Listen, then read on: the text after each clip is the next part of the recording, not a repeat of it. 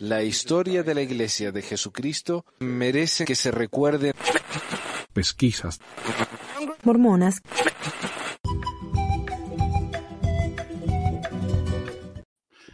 Hola a todos, bienvenidos al episodio 375 de Pesquisas Mormonas. Hoy es el 14 de enero de 2024, mi nombre es Manuel y hoy estoy acá con el amigo David. Eh, gracias por estar con nosotros, David. Gracias a vos, Manuel. Hola a todos. y gracias a todos los que están ahí ya mirando. Tenemos 20 personas nomás, así que espero que pronto se sumen. ¿Sabes qué es lo que estaba pensando, David? Hoy vamos a hablar de la última parte del modelo Byte. Y yo sé que cuando hace una serie, generalmente, viste, la primera parte la ve mucha gente, la segunda más o menos, la tercera ya no tanto. Pero es una lástima porque el... ¡Uh, gracias, Ricky! Muchísimas gracias. Yo sé lo que quiere Ricky. ¿Y sabes qué? Te lo, te lo voy a dar. Gracias, hermanos. Besitos y abrazos. Ahí va. Pero sí, eh, la E del modelo Byte es control emocional. Pero me parece a mí que esta es tal vez la parte más importante del modelo Byte. Porque cuando alguien te controla las emociones, te puede hacer hacer lo que quiera. Y, y esto es realmente lo tóxico de estos, de estos modelos de, de, control mental. Así que ojalá la gente lo vea el programa de hoy, porque me parece a mí que es tal vez el punto más importante de los cuatro. Pero bueno, quiero agradecer a todos los que están ayudando en los grupos, WhatsApp y Facebook, especialmente a Adrián y Reina, y a todos los santos que me están mirando, que me están mandando mensajes de odio, porque me están dando un montón de material. Y sin darse cuenta. Eh, también quiero darle una mención especial al tocayo Manuel por suscribirse a Patreon. Manuel ahora tiene el sacerdocio de la Emuel, así que por favor, Manuel, usa ese poder con juicio y prudencia. Pero bueno, en diciembre hablamos del modelo Byte, un modelo creado por el doctor Steven Hassan, que trata con las técnicas de manipulación de las sectas. Y cuando digo sectas me refiero a cualquier grupo coercitivo, no solamente las iglesias, ¿no? Puede ser una clase de yoga, puede ser un, una clase de autoayuda, eh, partido político, una empresa piramidal, lo que sea, ¿no? Hablamos de las tres primeras letras, modelo byte, la B es behavior, comportamiento, como las sectas controlan el comportamiento de la gente, la I es información, eh, la T es thought o pensamiento, como la iglesia trata de controlarte el pensamiento, muchas veces lo logran, y hoy vamos a hablar de la E, que es emoción o control emocional. Y antes de seguir adelante, quiero agradecer a, Mr. Frank. Muchísimas gracias, doctor. Y, bueno, y también a todos los que están saludando aquí. Mira, está Silvia y Toto. Hola, Adriana. Laura. Está eh, Firumac. Max. Bueno, Fanny, Jafet, Roxana. Bueno, gracias a todos, chicos. Ricky, Ricky. Gracias a todos por estar con nosotros. Eh, déjame estar un segundito. Bueno, antes de, empezar, quiero leer el comentario de uno, de uno de esos, Coco Wash, como dice la Meli, que al escuchar lo que dijo un experto de sectas sobre su iglesia, en lugar de reflexionar y pensar, no, uh, tal vez, tal vez mi, mi, mi, iglesia tiene algo de sectario. En vez de hacer eso, ¿qué hacen? Se ponen a la defensiva. Y, y acá está, déjame sacar esto. Y me dijo, se llama Francisco Flores, dice, entonces si este doctor, entre comillas, es tan experto como para afirmar que así es, también debería demostrar cuál no lo es. O sea, él piensa que los científicos no solo demuestran ponerle un, un químico. Él dice, bueno, estas dos estos dos químicos causan esta reacción. Ahora voy a hacer una lista de todos los químicos que no hacen esta reacción. Él cree que eso es parte del método científico, me imagino yo. Tal estúpido esto. Y después nos dan escritura Isaías que dice, explica claramente que se trata de un libro sellado y por lo tanto hasta que no aparezca otro, la Iglesia de Jesucristo Sud seguirá afirmando que es la piedra angular de su doctrina, el libro de Mormon. El único punto de comparación que hay entre este doctor y el Titanic es que él debe ser el director de la orquesta que con su música empieza a lavar el cerebro de todos, quienes lo siguen antes de hundirse. O sea, se, fue al carajo, ¿no? Yo le digo, bueno, típica reacción de un mormón enfrentándose a la dura realidad. Primero, un pseudocientífico, creo que se refiere a mí, responde que el doctorcito científico, entre comillas, tampoco puede mostrar algo espiritual mediante fórmulas matemáticas y ahora me dice que he reaccionado típicamente. Pues le, le metí el dedo en la llaga al tipo. Será más bien que la realidad científica es más dura contigo. No, no tengo ni idea qué me quiso decir con eso. Pero dice, porque es más fácil entender la realidad espiritual cuando hace arder el corazón. Claro, y por eso todas las iglesias usan el mismo método y todas las iglesias eh, sienten que cuando ellos oran y sienten el calorcito en el pecho, es confirmación de su iglesia. Pero este mormón dice, no, esa es la manera más fácil de saber que nuestra iglesia es la verdadera, por el calorcito en el pecho. Bueno, eh, esta información entonces, para los que quieren escucharle, que se le va a hacer, como decía Jesús, el que quiere entender, entiende. bueno, em, pero no, en serio, o sea, si alguien quiere aprender y quiere escuchar, acá tiene el material. Y si no, eh, sigan en donde están, qué sé yo. Dice Ramiro, Isaías 29 fue escrito antes del exilio babilónico y aún no había recuperado los libros que hoy están en la Biblia. Sí, y vos sabés que para mí siempre fue muy impresionante la historia esa de, Martin Harris y, el, profesor eh, Anton, que él iba y dijo, mira lo que hizo, lo que pasó, está descrito tal cual en Isaías. Pero en realidad no, porque lo que usa José Smith es la escritura en el libro de Mormón, la cual él cambió Está cambiada la escritura en Isaías, el libro de Mormón, es muy diferente. La cambió para que se adapte más a la historia que él contó, la cual el doctor Anton dijo que no es como él dijo que pasó. El doctor Anton, que estaba ahí, dijo, no, esto no es lo que pasó. Eh, yo estuve ahí, yo sé lo que pasó, esto no es. Pero bueno, ellos lo hacen ver, ¿no? Como que es una prueba muy contundente. Así que gracias a Ana, Edu, a los dos, ¿ah? Eh, y Edu me pidió un favor, a ver si me ayudan. Edu me pidió que, que le compartiera, me parece que es Edu. Si no es él, fue alguien en, WhatsApp que recopilara, dice, ¿me pueden mandar los, los discursos homofóbicos de, Packer? Digo, bueno, se llevaría un poco de investigación, así que tal vez lo podemos recopilar entre todos, pero sí. Eh, gracias, Jerry. Muchísimas gracias. Y Epiphany. Bueno, entonces hablemos ya Em, hablemos ya entonces de la E, control emocional. Que en serio, es absolutamente dañino esto y es increíble cómo la gente no lo ve. Bueno, primero que nada, las sectas en general, esto, para aclarar, esto no es algo, e, esta lista que hizo el doctor Hassan, no es cosas que todas las sectas hacen una por una. No, algunas sectas usan todas estas técnicas, algunas sectas usan algunas, y usa una combinación de otras. Pero cuando se trata del, control emocional, la iglesia usa todas estas técnicas. Primero, manipular y reducir el alcance de los sentimientos de una persona. O sea, los sentimientos humanos son un arco iris tremendo, ¿no? Grandísimo, un paraguas enorme que abarca muchísima, una gama muy grande de, sentimientos y emociones. Pero en la iglesia tratan de limitar la emoción a dos cosas Eh, sentimiento bueno, sentimiento malo. Que es lo mismo que decir sentimiento negativo, sentimiento positivo. O sentimientos felices o sentimientos infelices. Y a veces combinan varios sentimientos en, un, en una sola bolsa. Lo que estás sintiendo, si te sentís positivo, te sentís bien, te sentís feliz, obviamente todo eso es el espíritu.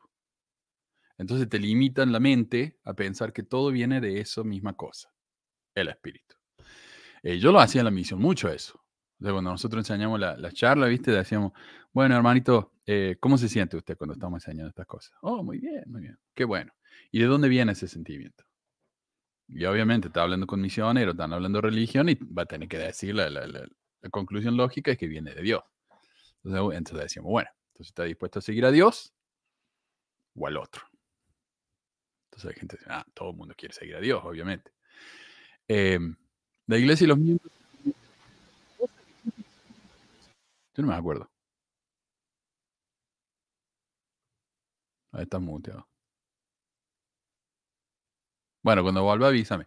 Estoy curioso, no sé si, si se ha visto una misión eh, y cómo era en tu misión, porque la misión de mi hermano, él estuvo en Santiago Oeste, creo. Era una fábrica de manipulación esa misión. Increíble. O sea, bautizaban, las parejas misioneros bautizaban 50, 100 personas al, mes eh, con esa técnica, ¿viste? Em, la iglesia y los miembros sutilmente etiquetan erróneamente o adivinan los sentimientos de una persona, lo que causa que la gente se sienta confundida acerca de lo que siente. Por ejemplo, Si un líder o un miembro del grupo dice, el espíritu está muy fuerte hoy y la gente llora, uno puede sentirse confundido si no siente lo mismo. Esto se ve mucho también en las iglesias eh, pentecostales, en la que viene el pastor y hace wow, así como si fuera, viste, el personaje de, de Mortal Kombat, no sé, eh, Street Fighter. ¡Wow! Y la gente oh, siente el espíritu y se cae.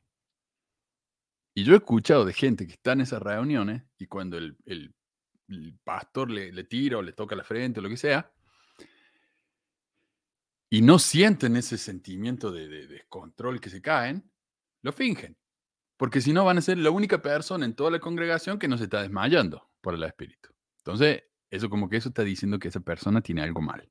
Entonces, ¿qué hace? Se desmaya. o hace que se desmaya para no quedar, viste, fuera del, del grupo, para pertenecer. Y el sentimiento de pertenencia de la gente es fuertísimo. O sea, es, es una influencia muy grande. Quiero ver si me puedo un poco más lejos. No, me veo más cerca. Peor todavía. Uh, le perdimos a, David. Bueno, ya va a volver. eh, Déjame cambiar esto. Yes, ok. ¿Qué más?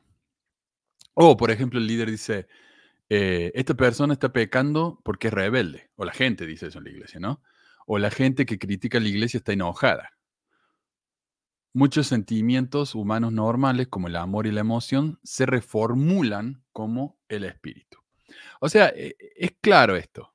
Eh, Ahora déjame que se le apagó la compu. Eh, yo voy, por ejemplo, yo escucho una canción que me gusta mucho. Me hace sentir muy bien, porque me trae nostalgia, me hace acordar, qué sé yo, de mi barrio, o me hace acordar de un momento cuando era chico, estábamos de vacaciones con la familia, lo que sea. Las canciones tienen ese poder, incluso los olores, eh, tienen ese poder de, de como que llevarnos al pasado, ¿no? Entonces yo escucho una canción, cuando yo me bauticé en la iglesia, la, canción que más me gustaba era Paz, cálmense. No sé por qué esa canción, viste, con, la, con el creyendo y la tensión, y luego, y luego la tensión, el, el release, el decreciendo. Eh, me encantaba esa canción. Y mientras más, y en mi barrio no sé por qué, pero le encantaba cantar esa canción, la cantábamos todos los domingos. Años más tarde, cuando yo escuchaba esa canción, se me ponía la piel de gallina. ¿Y qué pensaba yo? ah, la nostalgia, qué linda canción, me gusta la melodía, me gusta esta combinación de acordes. No, yo pensaba, es el espíritu, porque es lo que me enseñaron, ¿verdad? Y es una manera muy fácil de manipular a la gente, la manera en que empieza la capilla con el órgano, si hay un órgano, un organista, por general empiezan con el órgano, eh, todos están calladitos, entran a la capilla, ¿viste? En silencio, se sientan todos, irreverente, los chicos no pueden hablar, lo que es imposible. Eh, entonces, y empieza con una canción, que siempre en una, en una clave menor o algo así. Entonces uno te preparan para que te sientas el espíritu. Y a eso le llaman el espíritu. Em, entonces es una manera de controlar las emociones. A ver, acá hay un ejemplo de, historia del manual de lecciones de la noche de hogar para enseñarle a los niños las lecciones sobre obtener un testimonio. Nótose cómo los buenos sentimientos son redefinidos como el espíritu. En el mormonismo esto es muy típico. Los buenos sentimientos vienen de Dios y son una confirmación de que la iglesia es verdadera.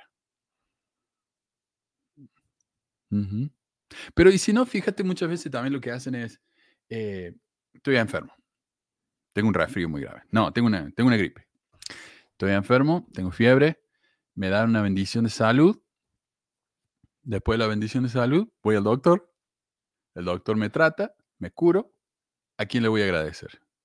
Obviamente, como buen mormón, le voy a agradecer a la bendición de salud, no al tratamiento del doctor. Eh, no sé si se relaciona 100%, pero es, esa es la idea, ¿no? O sea, darle crédito a algo que no es lo que es. Bueno, darle crédito a la iglesia siempre. Déjame checar esto un poquito. Así lo pueden ver. A ver. Ahí va. Bueno, esto es del capítulo, lección 16 de la Manual de la Noche de Hogar. Eh, esa otra manera es un testimonio, o sea, el sentimiento que nace cuando el Espíritu Santo nos dice que las cosas son verdaderas. Es un sentimiento cálido y bueno. Cuando ayudamos a alguien o hacemos lo que nuestros padres nos mandan, tenemos ese sentimiento. Es el Espíritu Santo que nos permite saber que nuestro Padre Celestial y Jesucristo son reales. A la, a la flauta. Yo me sentí bien, 100% es el Espíritu, no puede ser otra cosa. Y no solamente eso, es el Espíritu que confirma que la iglesia es verdadera. Y miren lo, irrelevante que es este ejemplo, pero, pero es, la manera de, enfocar todo a lo mismo. Eh, pueden pensar en alguna ocasión en que sintieron eso. Ayuda a los niños para que piensen en alguna experiencia especial que los hizo sentir bien. Si no recuerdan alguna, narre la siguiente historia. Lorena tenía cinco años de edad y estaba ansiosa esperando que su padre regresara con su mamá y su nuevo hermano del hospital. Aunque había gozado mucho de la compañía de la abuelita en casa, extrañaba a su mamá. Cuando escuchó el auto, salió corriendo y le pareció que su padre se tomaba toda una eternidad para ayudar a su madre y al nuevo bebé a entrar en la casa. Cuando su madre se sentó cómodamente en el sofá, la abuela le dijo a Lorena que se sentara en la silla. ¿Te gustaría sostener a tu hermanito por unos minutos? le preguntó la abuela mientras le colocaba el niño en sus brazos. O sea, ¿quieres el bebé? Toma que tal. ni, espero la respuesta. Eh, Lorena, quiero que sepas que hace algunos días este pequeño estaba en la presencia de nuestro Padre Celestial. El Padre Celestial lo envió a nuestra familia para amarlo, guiarlo y capacitarlo. Siempre debe ser buena y cariñosa con él. Cuando Lorena tomó al pequeño en sus brazos, se dio cuenta de que un sentimiento muy cálido y agradable invadía su ser. Sabía que nuestro Padre Celestial había enviado a un hermanito a su familia. Exprese su sentimiento a los niños, eh, perdón, su testimonio a los niños, hábleles de aquellas cosas que le dicen a usted que nuestro Padre Celestial y Jesucristo real. O sea, estamos convirtiendo una situación en la que cualquiera se va a emocionar. O sea, un bebé es lo más puro, precioso que hay. La risa de un bebé, el mejor sonido del mundo. Y eso está grabado en nuestra cabeza eh, por medio de la, evolución, obviamente, porque eh, imagínate, los bebés lloran mucho, los bebés necesitan muchas cosas. Si no fuera por ese, ese cariño que uno siente, que, ese vínculo, uno lo tiraría a un pozo, ¿no? Tiene harto ya. Eh, pero los bebés, por naturaleza, para nosotros son preciosos. Pero no es eso, según esto, no es eso. Es que el bebé estaba en la presencia de Dios hace un par de días, entonces es el espíritu que le irradia. Entonces, ¿cómo explicamos, por ejemplo, las mujeres con estrés postraumático? No debería existir, porque están viendo literalmente eh, la presencia de Dios reflejada en ese chico. Entonces, no, nada que ver. O sea, podemos agarrar un ejemplo tan tirado los pelos como un bebé, y lo que nos hace sentir un bebé, y decirnos que eso es el espíritu. Bueno, uh, otro problema con las emociones es que muchas veces nos hacen pensar que viene de afuera. Y este es el problema, me acuerdo cuando, cuando mucha gente se quejaba con el final de la del libro de Harry Potter. Y antes quiero agradecer a Jerry. Muchísimas gracias, Jerry. Eh, te pasa este maestro. Todo lo que han donado hoy, Corior, inmediatamente. Eh, cuestionar o razonar es pecado. Vamos a llegar a ese punto también. Em, pero ¿qué estaba hablando? Harry Potter cuando se acabó Harry Potter. ¿Qué fue el arma que venció a los malos? El amor.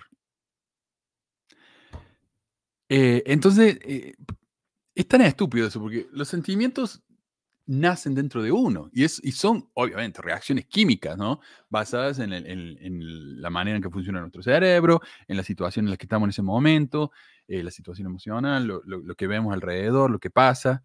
Es un sentimiento que nace dentro nuestro y nos causa un efecto físico. Pero para cierta gente, una emoción como el amor, como el testimonio, como sentirse bien, es algo que viene de afuera. Es como que uno es un, imán y atrae esos sentimientos a uno. Entonces, por eso, la J.K. Rowling puede escribir eso y la gente dice, ajá, tiene sentido, el amor mató a los malos. Ok. Eh, pero es algo que obviamente las iglesias usan muy bien te implantan un chip, metafóricamente, exactamente. Y por eso yo digo, este es realmente el método más dañino de los cuatro. En esto se basa todo. Pero claro, él tenía que, encajar las letras, ¿no? Byte, porque byte significa morder en inglés. Entonces, eh, e-bit quedaría mal. Eh, dos, a ver. enseñar técnicas para detener las emociones y bloquear los sentimientos de nostalgia, ira y duda. Bueno, obviamente, en la iglesia si uno piensa, tiene un pensamiento pecaminoso, ya básicamente ya peco, tiene que cambiar ese pensamiento. Entonces hay que controlar las emociones de esa manera. Y a veces no son sentimientos malos. Eh, qué sé yo, tengo ganas un café, una cervecita, es verano, estaría de rico. No, es el diablo. Es el diablo que me está poniendo esos sentimientos en la cabeza. Em, pero estaba pensando yo, ¿qué quiere decir cuando dice la nostalgia?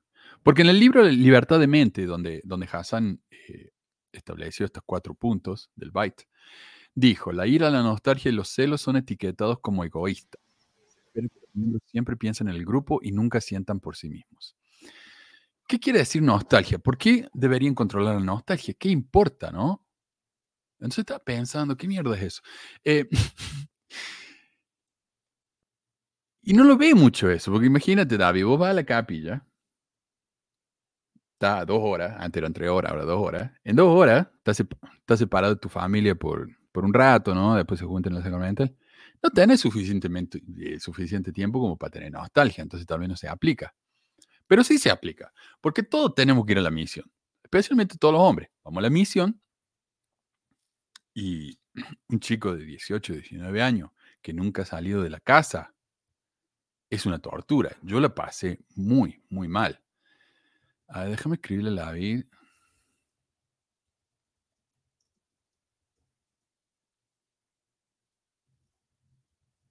Ahí va. Sí, porque no le, no le funciona la tecnología hoy, padre, ese pobre David. Y una lástima, no tenía ganas de hablar con él. A ver, ahí está. Hola, David. Bueno, em, dice, yo recuerdo Schiffer, Schiffer, pero dice, yo recuerdo que de niño vi una película de la iglesia en el templo, me sentí tan que estaba convencido de que había sentido la. Literalmente a Dios.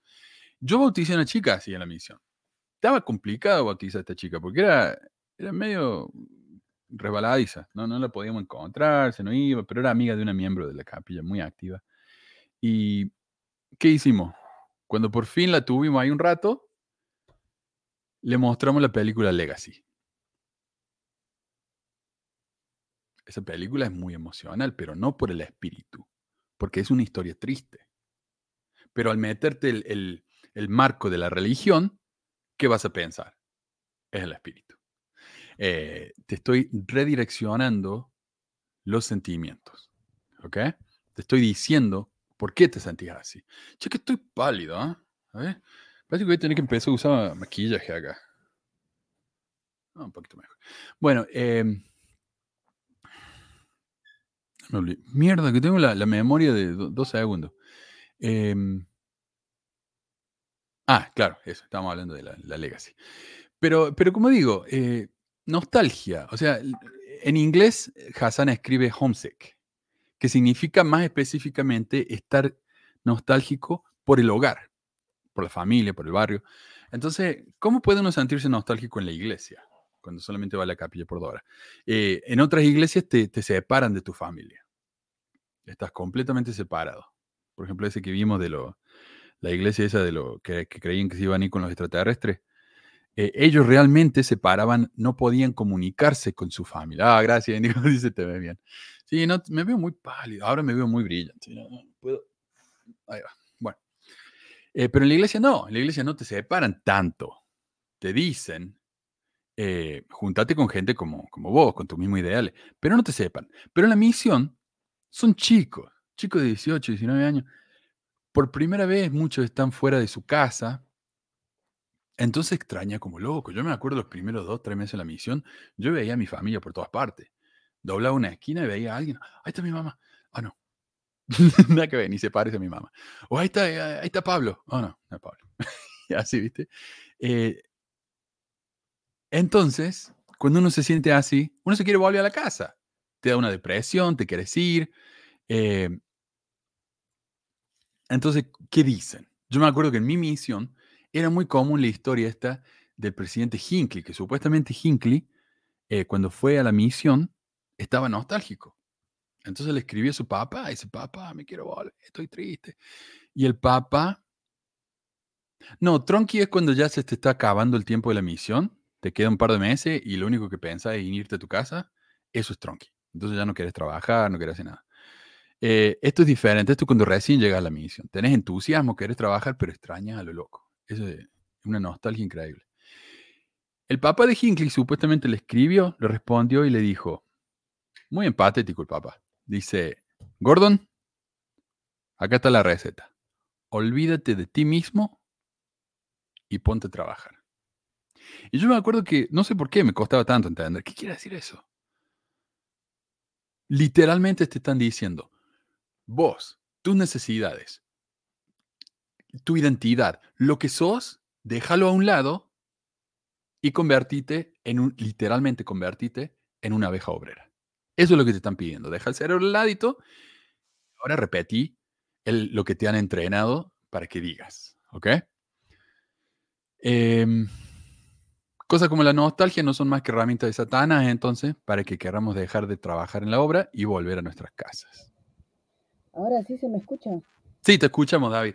¿Sabes lo que quería, quería preguntarte si vos habías ido a una misión? Sí, yo fui a la misión, a Buenos Aires Sur.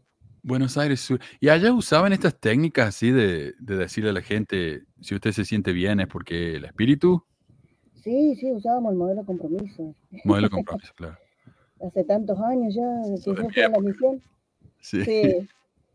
Usábamos el modelo de compromiso y enseguida le decíamos a la gente que, que lo que estaba sintiendo era el espíritu y que le estaba diciendo que la iglesia era verdadera.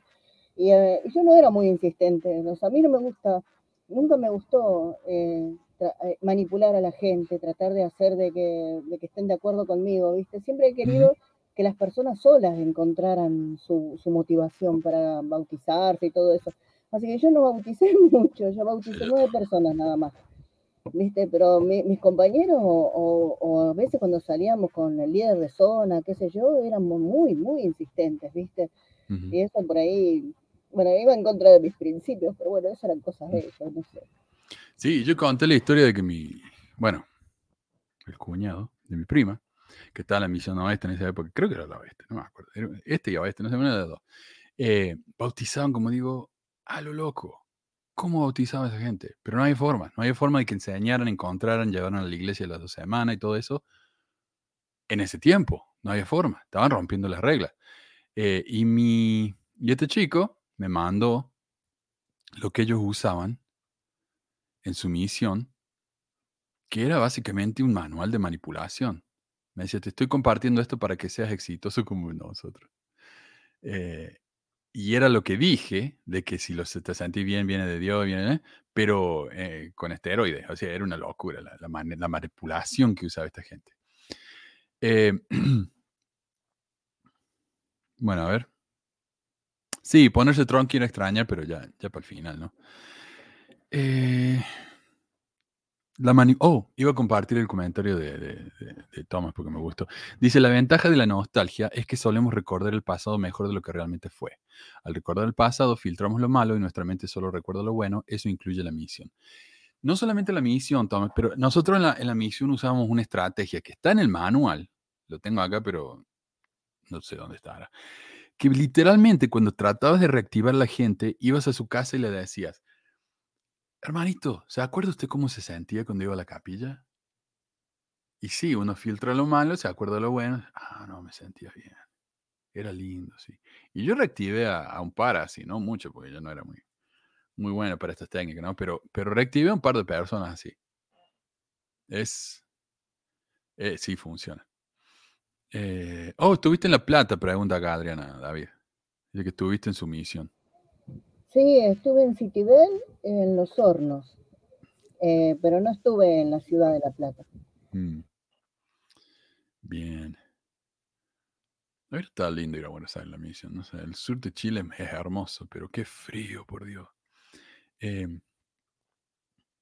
bueno, próximo punto. Tres, hacer que la persona sienta que si alguna vez hay algún problema, siempre es culpa suya, no del líder o del grupo. Y llega al punto de que si realmente te, te hacen algo mal, te dañan, te estafan o lo que sea, incluso abusan de tu hija o lo que sea, o de tu hijo, y te vas, sos débil, es culpa tuya, Vos, vos tuviste una prueba y no supiste superarla. Es tu culpa. Ese nivel de enfermedad llega. Y yo me acuerdo cuando pasó el tema este de, de la chica que fue violada allá en Córdoba por el presidente de Hombres Jóvenes, creo que fue. eh, y el tipo incluso fue encontrado culpable y fue a la cárcel. Y entonces había gente defendiéndolo. Decían, ¿por qué están dejando de hacer quedar mal a un hombre intachable como este? O sea, eh, la locura de la gente. Pero es lo mismo que hacen en, en la luz del mundo con el, con el profeta de ellos, el apóstol. Lo mismo, lo mismo. El líder nunca tiene la culpa. Es la culpa de la gente que miente o entiende mal o lo que sea, ¿no? Eh, horrible, horrible realmente. Bueno, la iglesia mormón está llena. Vení. Cállate, cállate. La iglesia mormón está llena de dobles vínculos. Los miembros son culpables si hacen algo o si no lo hacen. Hay tantos mandamientos que es fácil que un miembro se sienta indigno. Y, eso es lo bueno, darte tantos mandamientos constantemente te, te hace que estés constantemente trabajando y superándote. Nunca vas a llegar a ser lo suficientemente bueno. Nunca. Y ese era el punto del video este que subí del, del obispo que renunció públicamente en la capilla. Y él dijo, yo siempre en la iglesia sentí que no era lo suficientemente bueno. Mis padres me hicieron sentir así. Entonces yo me vi en la obligación de servir en llamamientos en los que no estaba listo, en los que no me sentía bien, en los que realmente estaba deprimido, pero lo hice porque si no lo hacía era una debilidad mía. Pero ¿sabes qué? Si uno no puede cumplir con un llamamiento, no lo cumplan. Esto era el obispo diciendo eso del púlpito. Eh, y hacen falta más mensajes así. Porque en la iglesia se nos hace sentir culpable por no hacer lo que nos piden. Eh, manipulación, como dice Susana, exactamente. Ah, sí, mira, dice Varón, los misioneros de mi barrio vinieron a reactivarme hace algunos meses y usaron ese método de recordar los momentos en la sacramental y la iglesia. Sí, nosotros hablamos de los, de los amigos, recordarlos. No, no, no, no, no, no, no, no, no, no. Recordate de los, de los amigos, de la gente en la iglesia, como, como si eso fuera el espíritu, es, es una comunidad. Sí. Ah, la banda de Gadianto, mira ahí. Hola, Se- Sender. Em, sí. A ver. Eh, Pues justamente yo me estaba acordando ahora de la misión, ya que me- preguntaron, y una de las razones por las que yo quería salir a la misión era justamente para probarme a mí mismo y a mi familia y a todos los, los que estaban ahí, de que yo era un, un buen miembro de la iglesia, una buena persona, que- que tenía mucha fe, que era muy espiritual, y realmente yo no estaba preparado para ir a una misión. Yo siempre fui una persona muy introvertida, no me gustaba hablar con la gente, para mí hablar con una persona desconocida era terriblemente eh, una angustia, y, y sin embargo yo salí y lo hice, y por, por, por un tiempo me sentí bien, pero realmente, realmente me, me quedaron muchas este, secuelas de eso, de poder, de cuando fui a la misión. Y una de las secuelas fue que tiempo después dejé la iglesia, Ah, lo que es algo bueno, algo positivo.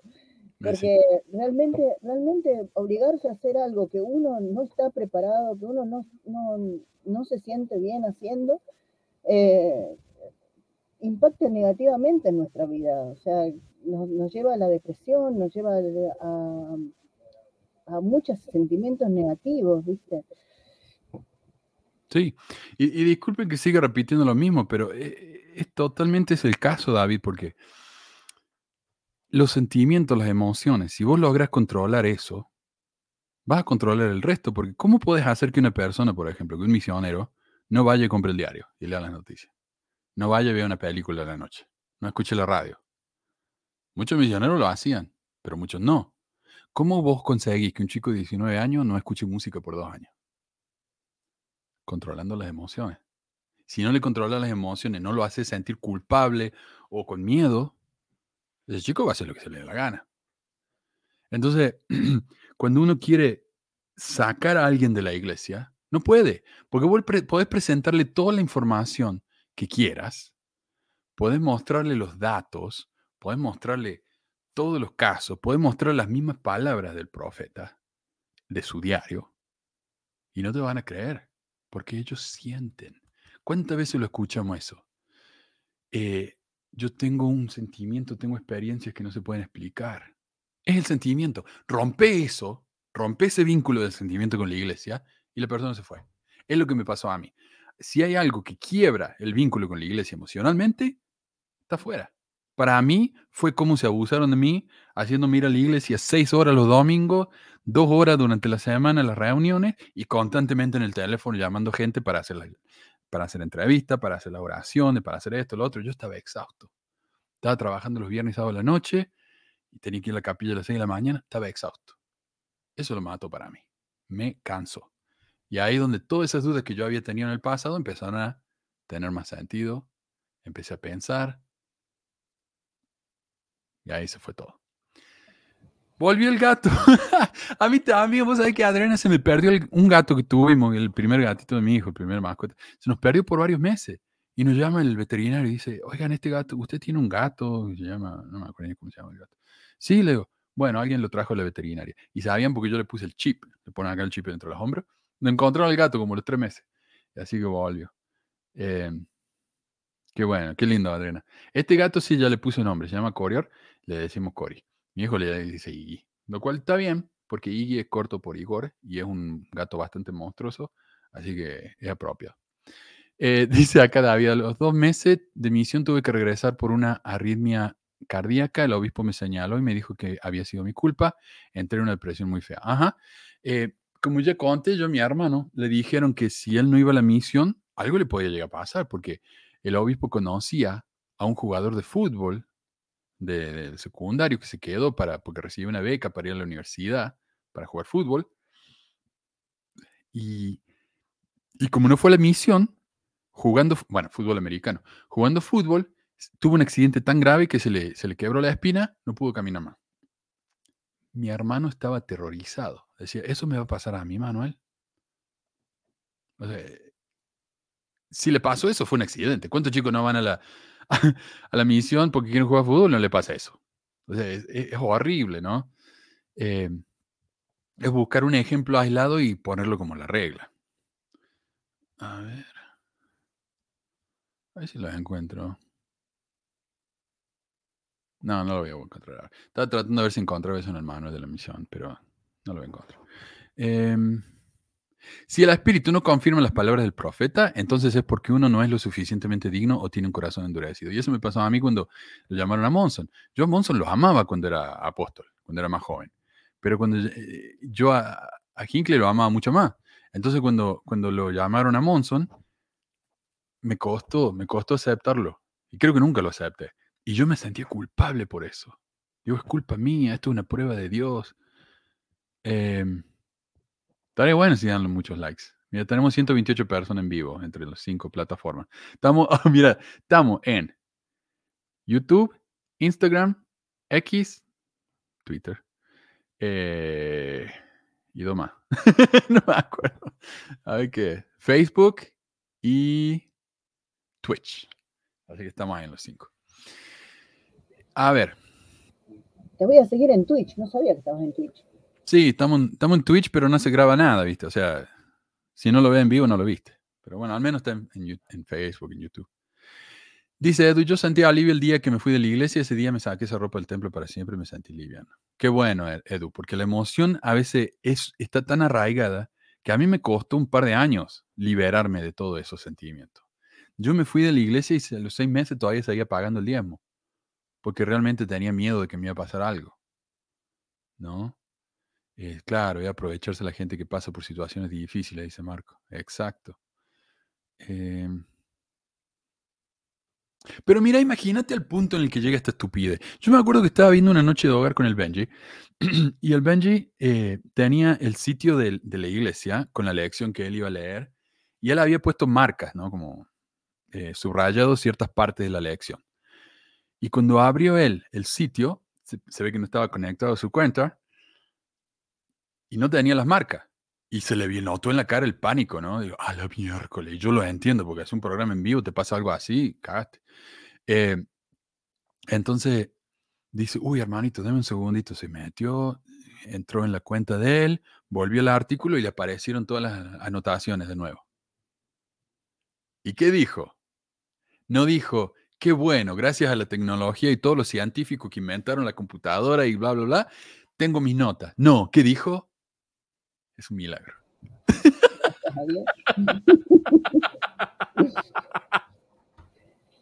Suele, suele pasarle, suele pasar a la gente cuando el médico salva a tu familia, ¿viste? Y vos en vez de decirle gracias, doctor, le dice gracias a Dios. Vos sabés que todo eso del control de las emociones, cuando yo era un miembro fiel de la iglesia y tenía el coco lavado, eh, yo lo justificaba. Y yo lo justificaba así, mira. Eh, yo pensaba que en esta vida era como que Dios te daba un autito chocador para que vos andes, que es tu cuerpo, ¿no? Tu cuerpo es tu autito chocador. Entonces vos andás con tu autito chocador que no anda muy, muy rápido, que no anda muy bien, que si choca eh, tiene las gomas, ¿viste? Y entonces vas aprendiendo. Pero después cuando vos, vos resucitás, te va a dar un cuerpo perfecto, todopoderoso, ¿no? Como es el cuerpo de Dios. Entonces, obviamente que vos tenés que, manejar tus emociones, porque si cuando estás en el autito chocador pegas un grito porque te enojaste o rompiste un plato, imagínate si cuando sos un Dios todopoderoso, te enojas y chau mundo, chau gente, chau todo. Es un- terrible. Pero pasó en la Biblia. Sí. No, pasó en la Biblia cuando Dios se enojó y Claro. mató todo. No, sí. Y, y el, el Dios del Antiguo Testamento era muy humano. Después fue eh, evolucionando, pero mira, acá está el lector Dani dice, él está en Twitch. Bien ahí, hola. Y. Johnny Ozzy también está en Twitch. Eh, gracias, maestro. Desde Guayaquil. Ah, qué hermoso Guayaquil. Ay, Me daría un lo poco... siento mucho por lo ese que está pasando en Ecuador. Sí, sí, nada, entonces. Escuché que en Santa Fe también está jodida la cuestión con un narco, no sé qué, la miércoles, digo, está, Ah, se está pudriendo todo. mi. El fin del mundo, ¿eh? Lo- Los mormones tienen razón. Si un miembro no es feliz, hay algún mandamiento que no está cumpliendo. Si un miembro encuentra veracidad en algún material crítico, no está abierto al espíritu, fue engañado, no tuvo suficiente fe, suficiente fe. Si pasa algo malo, o es que estamos siendo probados, o es que estamos siendo castigados. ¿Cómo sé? Dependiendo de la situación y si es algo que va a hacer quedar mal a la iglesia. Muchas escrituras hacen algunas promesas condicionales y cuando no se cumplen, se debe a que el miembro no se esforzó lo suficiente. Siempre culpa el miembro. Si no hay forma de culpar a la víctima, entonces fue la voluntad de Dios. O Satanás estaba trabajando horas extras. Otro dicho común es la iglesia es perfecta, los miembros no, como decía Marco ahí. Es una forma de excusar la hipocresía y el mal comportamiento por parte de los miembros y los líderes, de modo que el evangelio nunca tenga la culpa. Semejante dicho, po- incluso cuando eso es- es- esas cosas están arraigadas en la cultura de la iglesia. Ya vamos a ver un ejemplo en el que la iglesia siempre nos dice, eh, pucha, ya voy a llegar al ejemplo, me olvidé. Pero es un ejemplo en el que la iglesia dice, no se preocupe, ah, la nostalgia, por ejemplo. Hay mucho discurso en el sitio de la iglesia que dice la nostalgia es buena porque nos hace extrañar a Dios, para que regresemos a su hogar. Entonces vamos a cumplir los mandamientos para que podamos regresar a nuestro hogar celestial. Pero si tenés nostalgia en la misión, cágate. Ponete las pilas y olvídate de vos mismo y ponete a trabajar. Entonces a veces nos mandan esos mensajes contradictorios que uno no sabe qué parte escuchar. O sea, te dicen, sí, hace esto, pero también esto. Y uno se termina confundido y cada vez más dependiente de la iglesia, porque obviamente si yo no entiendo lo que está pasando, mejor sigo lo que me dice esta persona. Ah, y mira lo que decía José Smith. Él sabía de esto, pero de una manera, eh, ¿cómo se diría? In- Intuitiva. intuitiva. Él no leyó un manual de cómo crear una secta, pero él sabía que si él, él enseñaba a la gente lo que tenían que hacer y le decía, yo estoy hablando con Dios y los convencía, la gente iba a hacer lo que le dijera. Por eso cuando le preguntaron, ¿cómo hace usted para controlar una iglesia tan grande? Que decía, yo les enseño principios buenos y ellos se controlan solos. Y ese es el poder de la manipulación del modelo Byte. Em, Dice, semejante dicho podría... eh, como el-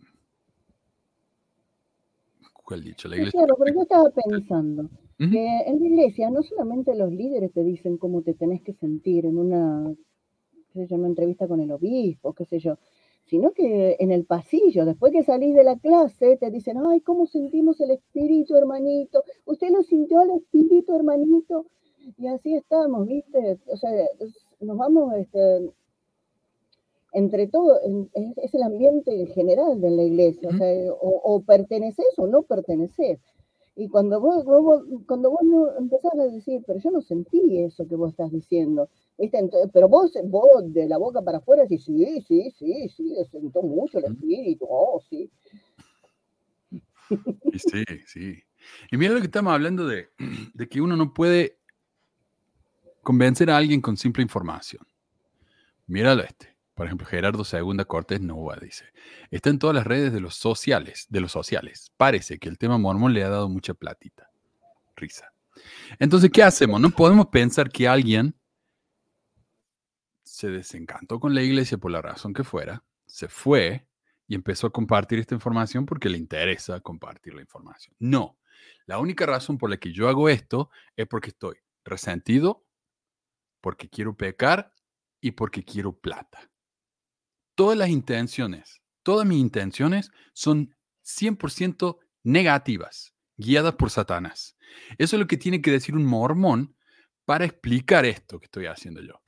Porque ellos no lo entienden. No entienden que yo tengo ganas de hacer esto, me divierto, entonces lo hago. No, tengo que tener algún plan malífico, ¿verdad?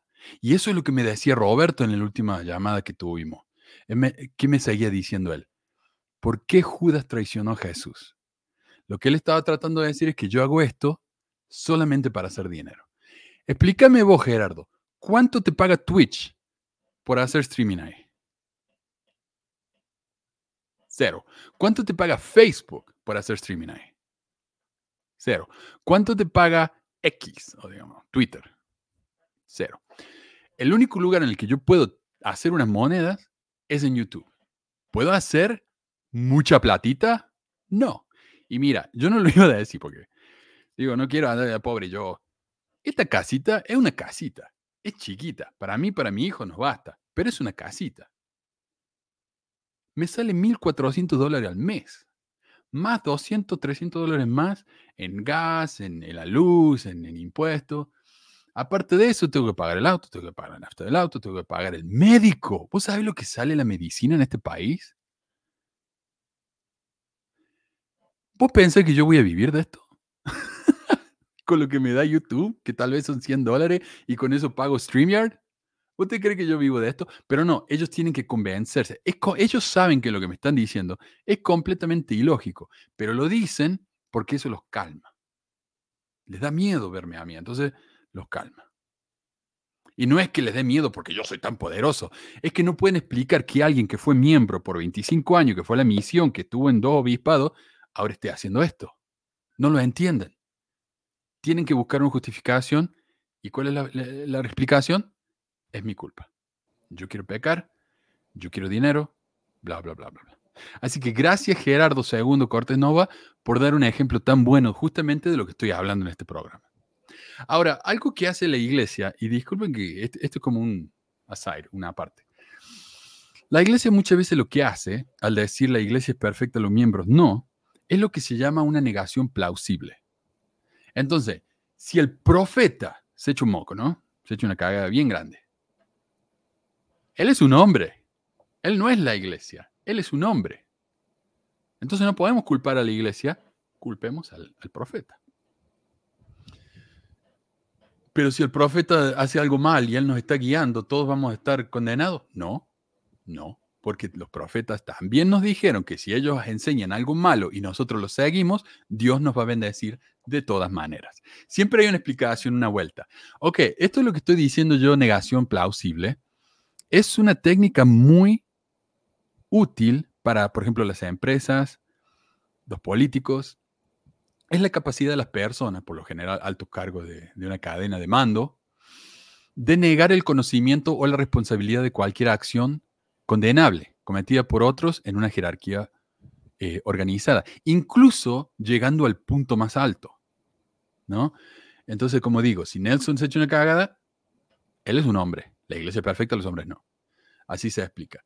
Entonces, ellos pueden decir, ah, pero si Nelson dijo algo qué sé yo, ponele, eh, Hinckley va en la televisión y dice, yo no sabía que nosotros enseñamos que podemos llegar a ser dioses. Él dijo eso.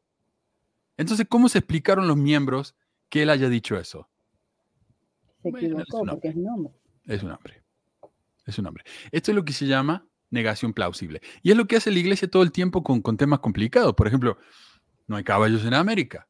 Entonces vienen los de Central de las Escrituras y dicen, bueno, no había caballos, pero eran siervos. Lo que pasa es que, como José Smith tradujo el libro de Mormon viéndolo como una película, él vio un, un, un- un ciervo y no sabía lo que era, entonces escribió caballo. Pero entonces, ¿cómo escribió Curelome? ¿Cómo sabía que se llamaba los Curelomes? Bueno, pero eso, entonces, lo, lo de Central explican eso, que es una explicación increíblemente estúpida, y cuando la gente se empieza a burlar, empiezan a demostrar que lo que está diciendo es completamente ridículo y no tiene ningún sentido, ¿qué hace la iglesia? Ah, pero eso lo dijeron lo de Central del Libro de Mormón. Ellos no son la iglesia. Ellos son simples miembros. A pesar de que nosotros les pagamos millones de dólares para que hagan esto, no somos nosotros. Eso es negación plausible. ¿Ok? Eh, y la iglesia lo hace constantemente. Eh, bueno, estamos, estamos lentos, así que pasamos. Vamos rapidito con los próximos puntos. A ver. Mm. Uso excesivo de la culpa. Eso ya lo sabemos. Eh, culpa de identidad. ¿Quién eres? No estás a la altura de tu potencial, siempre nos dicen. Eh, somos, somos Dios en potencia. ¿Cómo te vas a comportar así si sos un Dios en potencia? Sos un hijo de Dios. Sos una persona elegida para los últimos tiempos. No solamente sos un mormón, lo cual significa que sos la persona más especial del mundo, sos un mormón en los últimos tiempos. Jesús ya viene en cualquier momento. Entonces vos sos más especial que lo otro, porque Satanás ahora está más, malo que antes. Em, acá hay una frase en, en- en Utah que dice, cuando los chicos van de fiesta, la mamá le dice, recuerda quién eres y por lo que y lo que representa, algo así, what you stand for.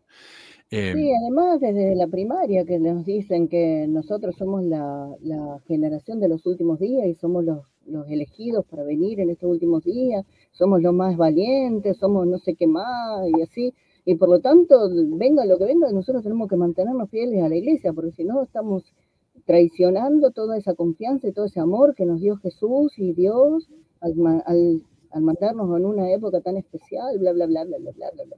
bla. Ujú, Claro. Te hacen sentir bien. Y, ese- y ya vamos a hablar de eso también. Te hacen sentir bien a la vez que te hacen sentir mal. O sea, y te sentís mal, entonces te ayudan a sentirte mejor eh, diciéndote que sos especial. Pero solamente sos especial si sos parte del grupo. Una vez que te vas del grupo, ya no sos más especial. Entonces te vas a sentir mal de nuevo. Y la única manera de sentirte bien es volver al grupo. O sea, eh, eh, te tienen, es como una especie, como decía el chip, pero es una especie de correa mental que te tienen.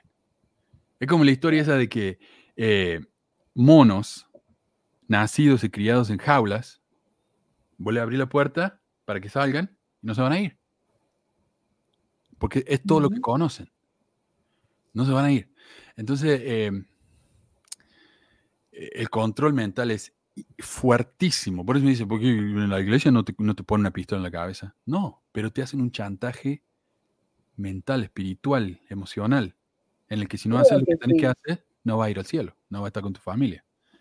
Creo que si nos pusieran una pistola eh, en la cabeza no sería tan efectivo realmente. Y- sí. Mano, a mí me dijo un presidente de destaca que un buen pensamiento es una revelación. Los delincuentes también tienen buenos pensamientos. ¿ya? Entonces. Ah, sí. Sí, sí, sí. Bueno, tu familia es deficiente. La familia es una parte muy fuerte en la religión mormona. Entonces. Ok.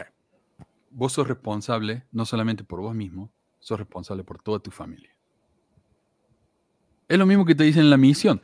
Eh, vos sos responsable por vos mismo y por tu compañero. Entonces, si tu compañero hace algo mal, acúsalo. Pero si estás en una familia y mi hijo no va a la iglesia, es mi responsabilidad llevarlo a la iglesia. Como dijo el David McKay, no hay éxito del mundo que pueda compensar el fracaso en el hogar. En parte puede ser cierto, pero hay gente que no le importa un pedo a la familia y no, no se casa, no tiene nada. Entonces a ellos no le importa. Pero hay gente que sí, que le pone mucha importancia. Entonces, eh, es una tendencia natural de uno de preocuparse por su familia. Ah, dice Armando. eh, no era el espíritu, era un gas. Em, sí. Entonces, claro, eh, ¿qué dice la proclamación para la familia? Dice, el marido y la mujer tienen la solemne responsabilidad de amarse y cuidarse mutuamente y de sus hijos. Los niños son herencia del Señor. Los niños no son nuestros, son de Dios. Entonces, no solamente tenemos que criarlos para que estén saludables, para que sean educados, además de todo eso, tenemos que enseñarles a que sean buenos mormones. Si no, fallaron. ¿Y cuánta gente eh, piensa eso? Eh, mi hijo es, es abogado, tiene una familia hermosa, eh, son muy exitosos, el tipo dedica 10 horas a la semana a la caridad, causas de caridad, pero no va a la iglesia. Es un fracaso. Inmediatamente se convierte en un fracaso, el chico. Eh, claro, mira, Eri, no, la mayoría de los mormones abandonaron sus iglesias anteriores. Es chistoso que no se dan cuenta de la hipocresía. Eso a veces le digo yo. Dice, vos hiciste promesas con la iglesia y ahora te fuiste. Sos un traidor. Le digo, yo también hice promesas con la iglesia católica. ¿Debería volver entonces a la iglesia católica? Yo creo que ellos no me van a pedir que vuelva a la iglesia católica. Eh, ah, y continúa. Los padres tienen el deber sagrado de criar a sus hijos en amor y rectitud, satisfacer sus necesidades físicas y espirituales, enseñarles a amarse y servirse unos a otros, a observar los mandamientos de Dios. Ahora, cuando un mormón, un líder mormón dice obedecer los mandamientos de Dios, ¿qué está diciendo? Obedecer la iglesia. Porque ellos hablan por la iglesia, por Dios. Exacto. César, hola.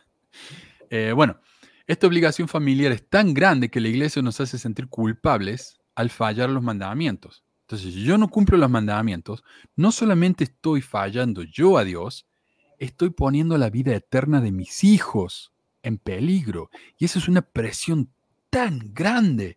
Mira, este es el discurso dado por la hermana Beck, que creo que era maestra de la presidencia, no sé, maestra de la, eh, presidenta de, la, de, la, algo así, de la primaria. Y esto es lo que dijo en el 2007. Para lo que me dicen que nadie te pone una pista en la cabeza. Ahora hablaré de una mujer que llamaré María. Ella era hija de fieles padres pioneros que se sacrificaron por el Evangelio. Se había casado en el templo y era madre de diez hijos Tenía muchos talentos y enseñó a sus hijos a orar, a trabajar y a amarse entre sí. Pagaba su diezmo y la familia iba a la iglesia. Aunque sabía que era en contra de la palabra de sabiduría, bebía café y tenía una cafetera en la cocina. Decía, el Señor no me impedirá la entrada al cielo por una pequeña taza de café. Pero por eso, ni ella ni sus hijos que tomaban café con ella podían tener una recomendación para el templo. Con el paso de los años, logró entrar otra vez al templo y servir en él.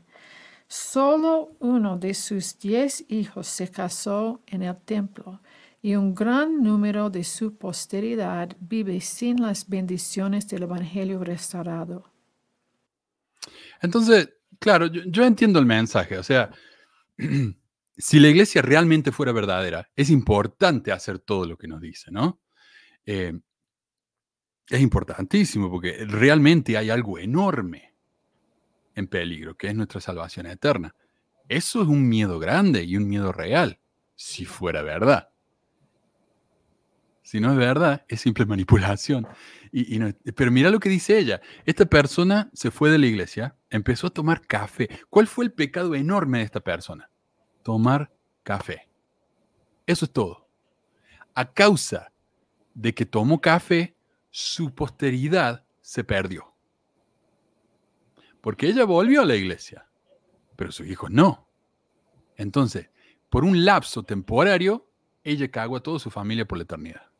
¿Te imaginas la culpa que te puede llegar a hacer sentir esto? Es insoportable, o sea, esto es peligroso. Y así es porque la gente se termina matando, porque nunca sos lo suficientemente bueno. Esto es un mensaje tan tóxico y ellos piensan que es un mensaje hermoso y espiritual.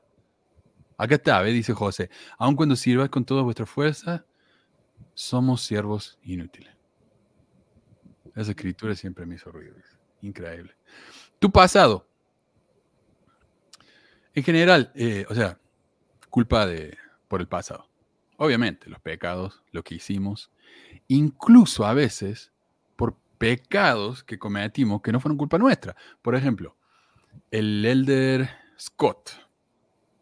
Oh, mi elder favorito. El elder Scott dijo en la conferencia, abril 1992, en el discurso Cómo sanar la tragicaria del abuso. La, no, no, no me va a salir el discurso.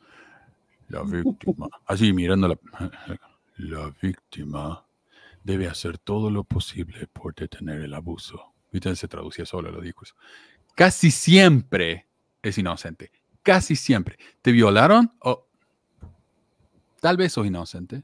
Tal vez no. ¿Qué es lo que estaban haciendo en la BYU hace solamente unos años atrás, tres, cuatro años atrás? Que si a una chica la violaban, le hacían una entrevista y le preguntaban por qué estaba en donde estaba, qué estaba vistiendo y en dónde estaba y si había tomado alcohol. Entonces esta chica, hasta que terminaba la investigación, la suspendían de la escuela luego de ser violadas. Imagínate la crueldad de eso. Y acá está el apóstol de la iglesia diciendo justamente eso. Eh, casi siempre es inocente, porque se vuelve indefensa por el miedo o por el poder del atacante. Sin embargo, en cierto momento, el Señor puede inspirar a la víctima a reconocer algo de responsabilidad por el abuso sufrido. Si este tipo no tuviera muerto, hay que colgarlo de la bola, porque no, no puede decir algo así. El líder. Perdón, ¿qué decías? Nada, lo estoy insultando. ¡Oh! Mira quién tenemos. Hola. Eh, bienvenida, mira qué lindo. Yo estaría bueno, ¿no? Que eh, yo, yo, la contacte acá. Recuérdame el nombre de ella, me olvidé por un segundo. Lo estaba viendo anoche. Eh, que, que, hagamos algo juntos para la conferencia. Me dijo, sí, algún día vamos a hacer algo. Damaris, sí, perdón. Gracias, bienvenida, Damaris. Eh, y luego dice, el líder del sacerdocio te ayudará a evaluar la situación para resolver lo que sea necesario. O sea, lo que hayas hecho vos, vos personalmente, para que alguien te viole, el líder te va a ayudar a resolver eso, ¿ok? Porque tenés que resolver algo. Algo hiciste. De otro modo, las semillas de la culpa permanecerán y producirán un fruto amargo. Claro, entonces la persona violada se siente tan culpable por no resolver el problema que se va a sentir mal para siempre fuera cual fuera el grado de responsabilidad, ya sea que no tengas absolutamente ninguna o que seas responsable de haber consentido al abuso. Uh, o que seas responsable de haber consentido al abuso. Eso es una contradicción. No se puede, no se puede, ¿cómo dijo acá? No se puede uh, consentir al abuso. Esa es la definición de abuso hacer algo en contra de la voluntad de alguien. El poder sanador de la expiación de Jesucristo proveerá la curación completa. Además, todos los involucrados en el abuso pueden obtener el perdón. Yo no voy a decir que a un violador nunca más se lo puede perdonar y tiene que ser como Corior, ¿no? Y ir pedir plata en la calle y que lo pisen. Pero tiene que cumplir su sentencia. O sea, y si pasa la vida en la cárcel no me sentiría demasiado mal. Entonces, no sé, este mensaje es como que está aliviando, eh, está eh, reduciendo la culpa del violador y aumentando la culpa de la víctima. Me parece a mí. Imagínate, te violaron, es tu culpa. Em, tus afiliaciones, ya sabemos de esto. La recomendación para el templo dice, usted se está juntando con gente que eh, son críticos de la iglesia o están pensando celestial, de manera celestial. ¿Qué significa eso? No escuchen a la gente que critica a la iglesia, por más que sea tu mamá, por más que sea tu papá, tu hermano, no los escuche tu hijo. Tus sí, eso dijeron en la última conferencia, que no escuchen a las sí. personas que no están yendo a la iglesia. Uh -huh. ¿Y quién lo dijo? El profeta. Uh -huh. Mira, dice Sandra, ¿sabes lo que es más triste, Manuel? Las secuelas psicológicas que tienen hoy. Mis hijos, por un padre mormón fanático y manipulador, ya nos liberamos. Exacto. Todo por un cafecito, mira, se perdió una, generación entera. Eh, no, no una generación, todas las generaciones que siguen. sí. Em, ok, tus pensamientos, sentimientos y acciones. Eh, dice, todas las acciones, pensamientos quedan registrados. Cuando mueras recordarás plenamente tu culpa. Yo me imaginaba que iba a ser como una película. Yo me moría, iba a ir al cielo y me iban a tocar la película de mi vida y yo iba a ver todos los momentos más vergonzosos que había hecho. Imagínate no querer pasar por ese sentimiento, obviamente. Em, no solamente eso, dice que los líderes de la iglesia tienen el don de discernimiento, por medio del cual básicamente tienen la mente, son, son maestros Jedi. Eh, si hemos cometido algún pecado grave, si necesitamos ayuda, ellos saben. Un artículo del Church News dice, eh, los obispos son bendecidos con el don del discernimiento y tienen mucho derecho a recibirlo cuando enfrentan la tarea de buscar y cuidar a los pobres, dice el obispo David Burton. Eh, lo, queriendo decir, si ustedes van a pedir ayuda del obispo y no necesitan, él va a saber. Así que no pierdan su tiempo. Cada caso individual que se aborda requiere inspiración, guiados por el espíritu, teniendo en cuenta los principios básicos de bienestar. Los obispos pueden determinar mejor quién está necesitado, cuánto, cuánta y qué tipo de asistencia se necesita y durante cuánto tiempo puede ser necesario. ¿Es un trabajador social el obispo? ¿Es una persona con capacitación, una persona informada? No. Puede ser el plomero del barrio, puede ser, eh, puede ser eh, un negociante muy exitoso, puede ser lo que sea, pero por lo general no son personas capacitadas para saber este tipo de cosas. y absolutamente no pueden leer la mente. no, ya lo hemos visto, ¿no? Por el tipo de, gente que llama al llamamiento, no. Yo mira que creía mucho en eso cuando era miembro de la iglesia. ¿eh? Era una angustia terrible ir a hablar con el obispo por algo porque yo sentía como que estaba desnudo delante del obispo, ¿viste? Como que sabía todo de mí, que iba a poder detectar cualquier cosa.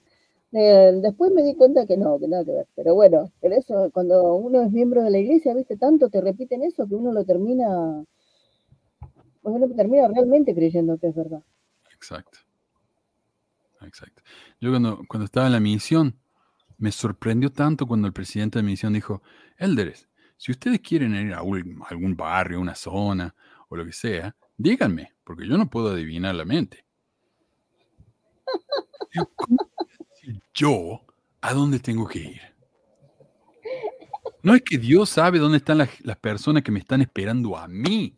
Eso es lo que me decían en la misión. Hay gente esperándote. Si no vas, esa gente no va a poder eh, bautizarse y salvarse.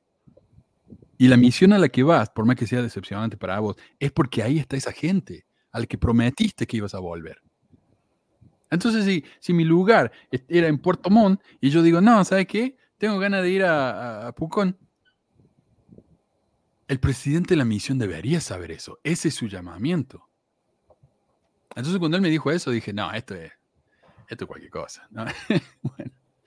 Eh, a ver, Packer, hablando de Packer, dijo, eh, oh, no lo tengo.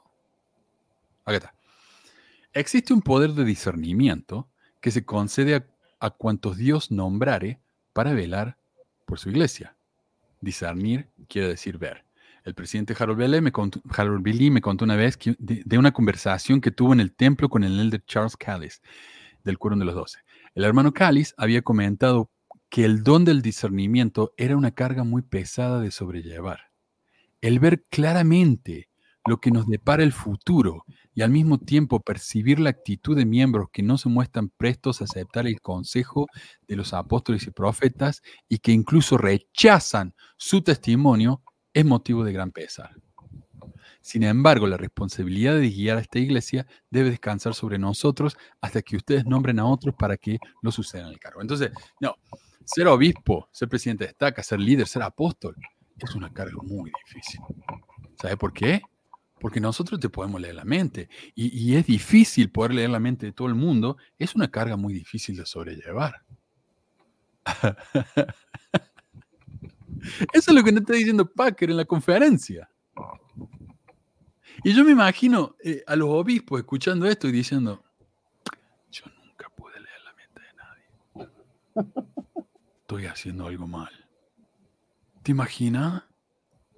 ¿Te imaginas que te toque un obispo que sea, no sé, esquizofrénico y te escucha voces? Y entonces piensa que esas voces son tus voces, sos vos que te está escuchando tus pensamientos. Sería terrible. ¿eh? Bueno, está el caso ese de los Lafferty, ¿no?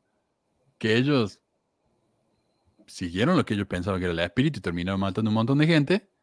Y luego los castigaron. Dicen, pero, pero- pero ¿qué pasa?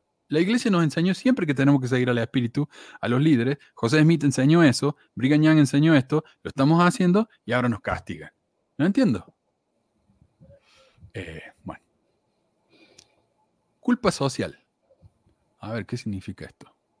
Uso excesivo de la culpa. Esa es otra muy buena estrategia. Culpa social. Los mormones creen que está por encima de la sociedad del hombre. En todo caso, los miembros se sienten más perseguidos por la sociedad que culpables. Si vos te escuchas en la conferencia los últimos, que yo, 3, 4 años, desde que Oaks se convirtió en, el, en Oaks, es todo acerca de libertad religiosa. ¿Qué significa eso? Denos el... Significa que ellos están, ¿Perdón? significa que ellos están diciendo que la- alguien los está oprimiendo. Exacto. ¿Y por qué los están oprimiendo? Porque Porque son tan injustos, tan rectos. lo que se le da la gana. Cuando José Smith, por tratar de establecer una teocracia en, en, en Nabú, esto es traición. La traición, la traición va en contra de la constitución. Es un crimen tan grave que, que se merece la muerte, la pena de muerte. Entonces, él cometió traición al tratar de hacer que Nabú fuera un- una ciudad separada del, del país. Tremendamente ilegal. Lo mandan a la cárcel. Persecución religiosa. no, no, cometiste un crimen, flaco. Al, al, lo meten en cárcel por violar a un montón de chicos. Persecución religiosa. Ay, ay, ay. Ok. Pero eso es, esa es la, la culpa social. Están siendo perseguidos, ¿viste? Todo el mundo los odia porque ellos quieren hacer lo correcto. Eso es todo. Culpa histórica. Esto está buenísimo. Me costó entender qué quiere decir, porque honestamente el libro de Hassan habla del modelo Byte, pero así, en puntos. No lo desarrolla en ese libro. Simplemente menciona esto, esto, esto, esto, así como lo estoy mostrando acá. Pero, ¿qué es la culpa histórica? Estaba investigando para qué miércoles significa eso.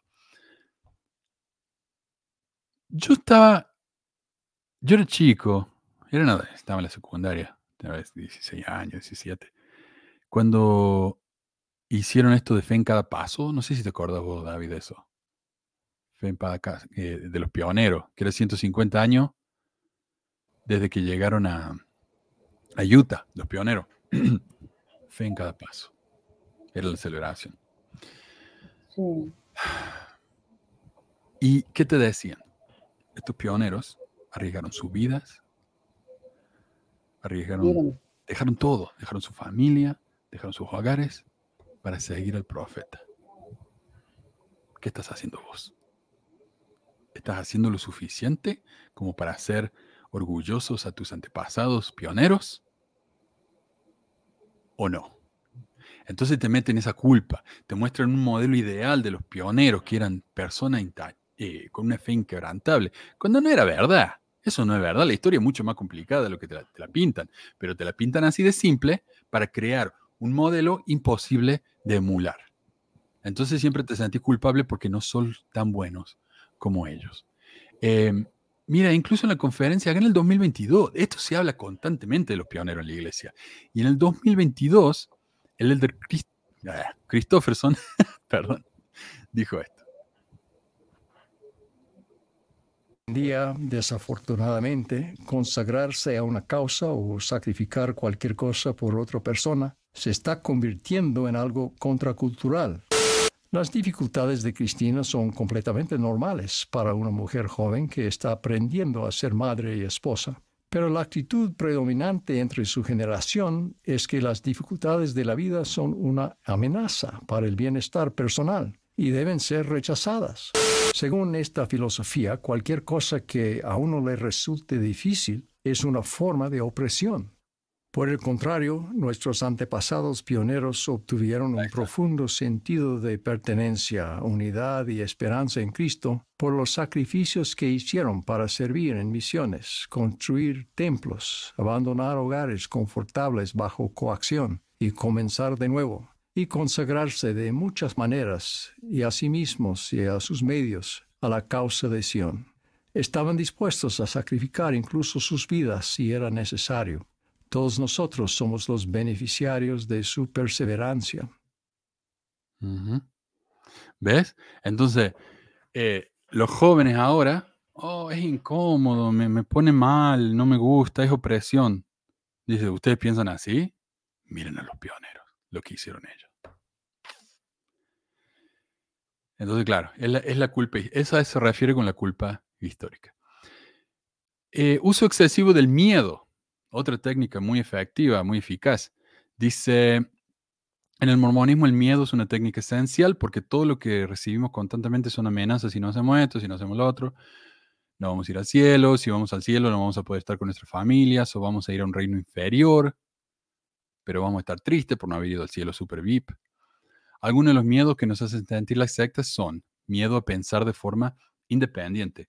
Este esto es lo más, más genial de todo. O sea, esta es la base de todo. No se puede pensar de forma independiente. Ok, pero... Ah, mira, per- perdón, acá dice David, otro David. Yo sufrí desprendimiento de retina en ambos ojos y llegué a creer que era un castigo por haber visto porno, accidentalmente, al grado de que pedí entrevista con el obispo. Hoy me río de mi estupidez. ¿eh? Eh, sí, fui misionero allá en Osorno 97, 99. Estuve desde Temuco hasta Punta Arenas. Sí.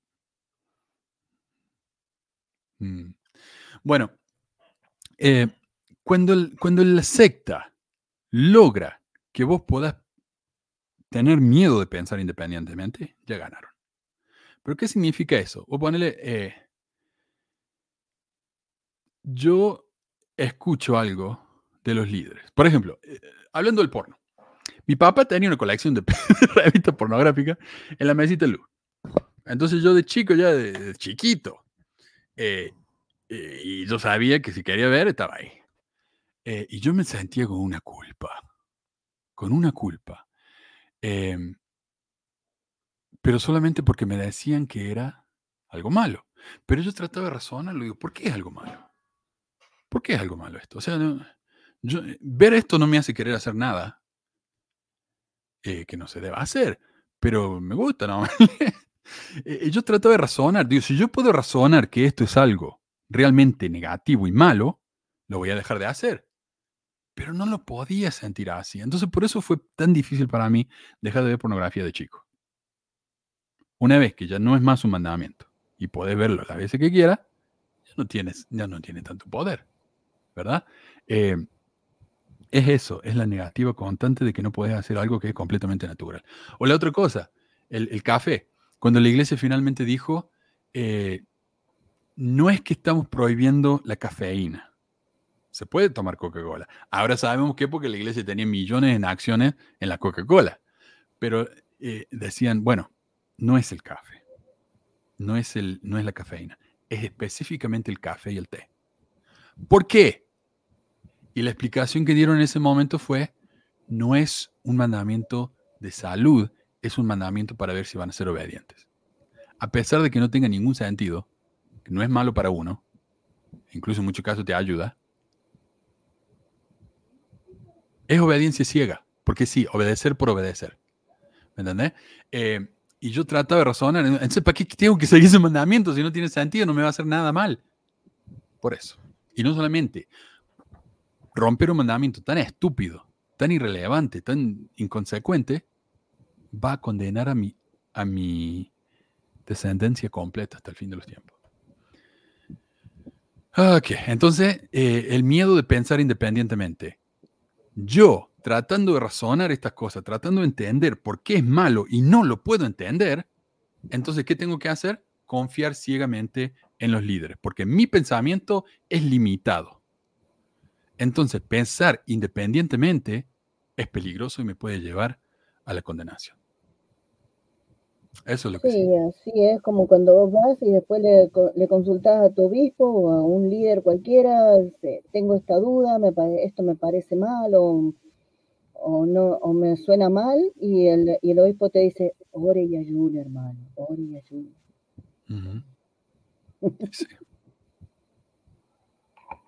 A ver qué dice. Los pioneros hicieron todo eso, sin embargo, ninguno de los últimos dos primeras presidencias le dio ganas de ir a la misión. Sí. A ver. Ah, otro problema de pensar independientemente. Empezás a tener preguntas. Y las preguntas son peligrosas. Y yo me acuerdo que, que se empezó a criticar a la iglesia mucho, justamente por esto, porque la iglesia no permite que la gente piense por sí misma. Entonces la iglesia publicó un artículo en 2015. Yo me acuerdo cuando salió esto, porque no, no vino de la nada. Esto era un- un- una cuestión de la que se estaba hablando en ese momento. Eh, y entonces en el 2015 la iglesia publicó un artículo en la Leona llamada Cuando surjan dudas y preguntas. ¿Qué nos dice? Esto es lo que estaba pensando yo cuando decía, a veces la iglesia nos dice, hagan esto, pero no hagan esto otro. Pero está bien si hacen esto, pero no lo hagan. Mira lo que dice acá.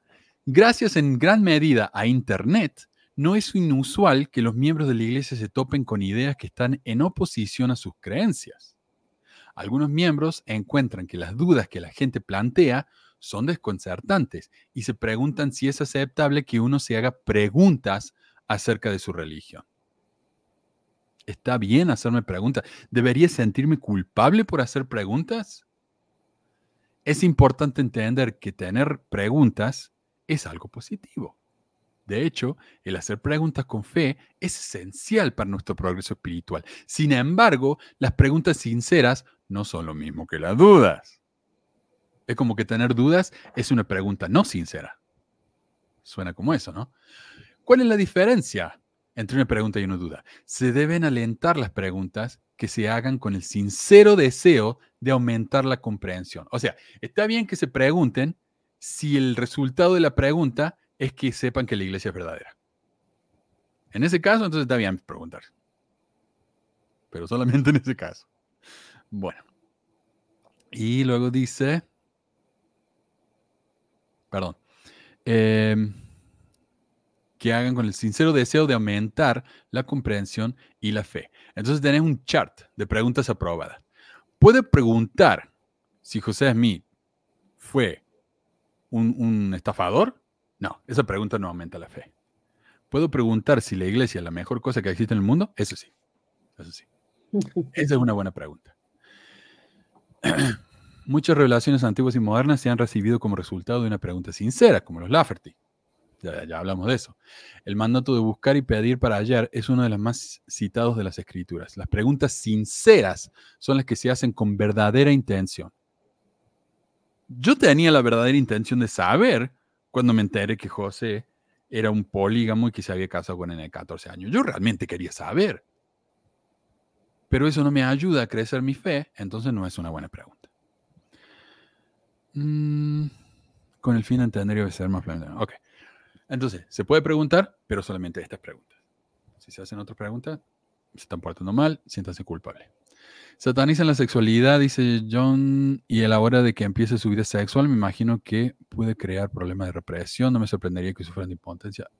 Sí. Sí, y pasa, y pasa.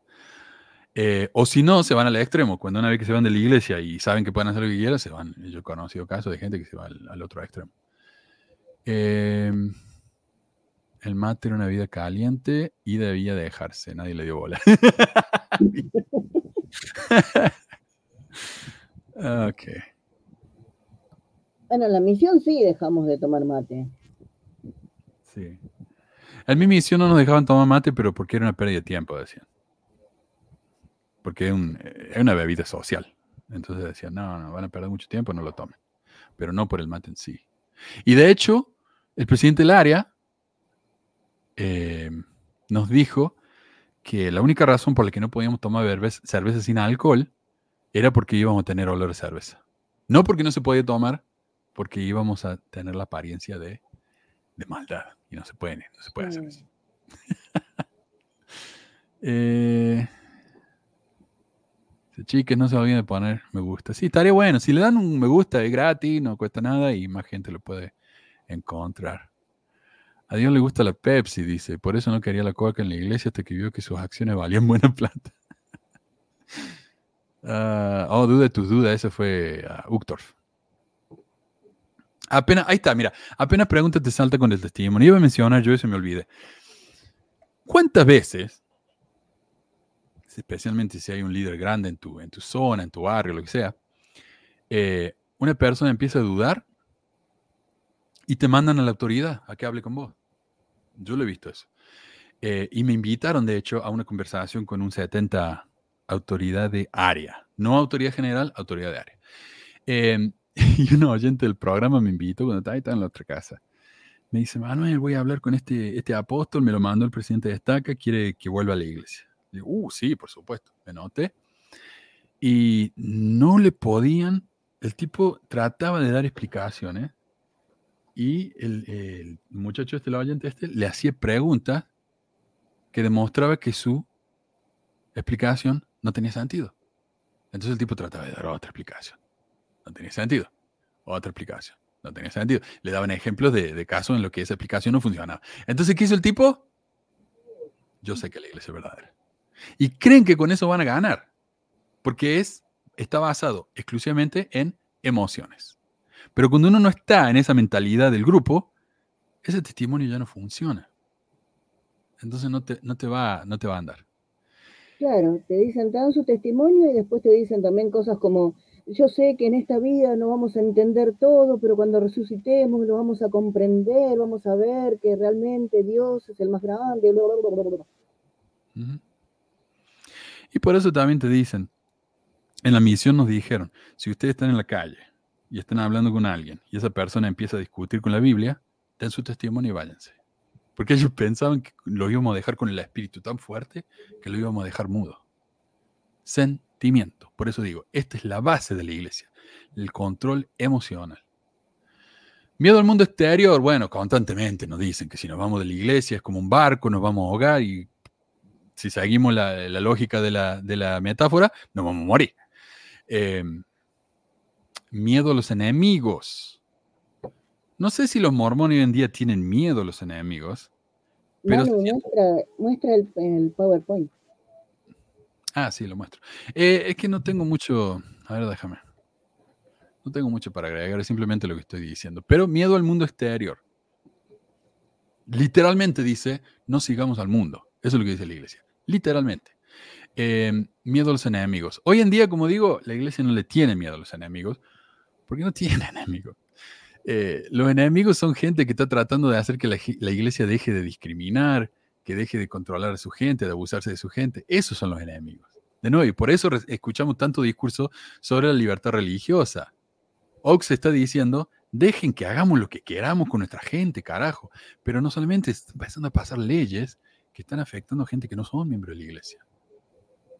Entonces, eh, claro, son perseguidos. Pero no le tienen miedo. Pero en el pasado sí. A José, a Brigham le tenían mucho miedo a, la, gente del mundo. ¿Por qué? Porque se pasaban rompiendo la ley. se, la pasaban, eh, había que era, eh, cometieron tantos crímenes, amenazaron a sus vecinos. Literalmente, el, el, apóstol de José, ¿cómo se llama? El primer consejero. No me acuerdo ahora. Eh, Sidney, Rigdon.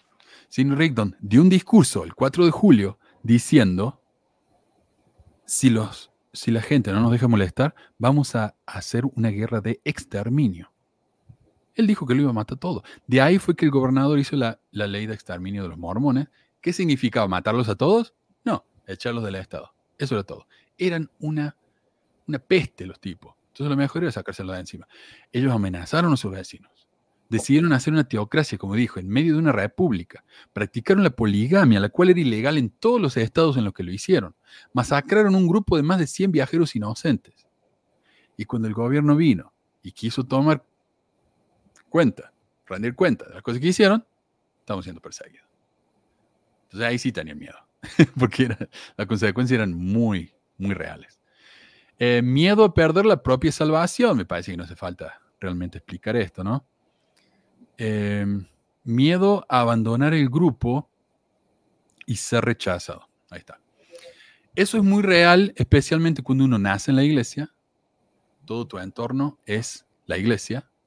O cuando vivís en un lugar como, como Utah, en el que literalmente puedes perder tu trabajo por irte de la iglesia. Puedes perder a tu familia. Puedes perder todo. Es un miedo real, ¿verdad? Eh, incluso si, si, si, no criaste en la iglesia, pero encontrás un grupo y sos una persona sola, no tenés familia, lo que sea, y, y estás ahí y, y, por fin te sentís aceptado, imagínate si te vas, quédate solo de nuevo. O si llegas a ser obispo y esa es tu identidad. Hablemos de Roberto. Ese pobre tipo no tiene nada fuera de la iglesia, pero en la iglesia es un obispo. Entonces eso le da sentido a su vida. Si él se va de la iglesia, vuelve a ser un nadie. Y nadie quiere ser un nadie. Entonces parte Roberto, por ejemplo, a mí me da lástima. Y cuando le dan con todo, yo también le doy con todo, pero porque él me ataca personalmente a mí, ahí, ahí la cago. Pero, pero gente así realmente me da lástima. Sí. Uh, no les tienen miedo a los enemigos, no les gusta que le digan sus verdades. Ahora uno le tiene que tener miedo a ellos, ¿sí? Son más locos. A ver, ver, va a haber consecuencias porque matamos pioneros, incluidos niños, estamos siendo perseguidos, exacto. Eh, sí.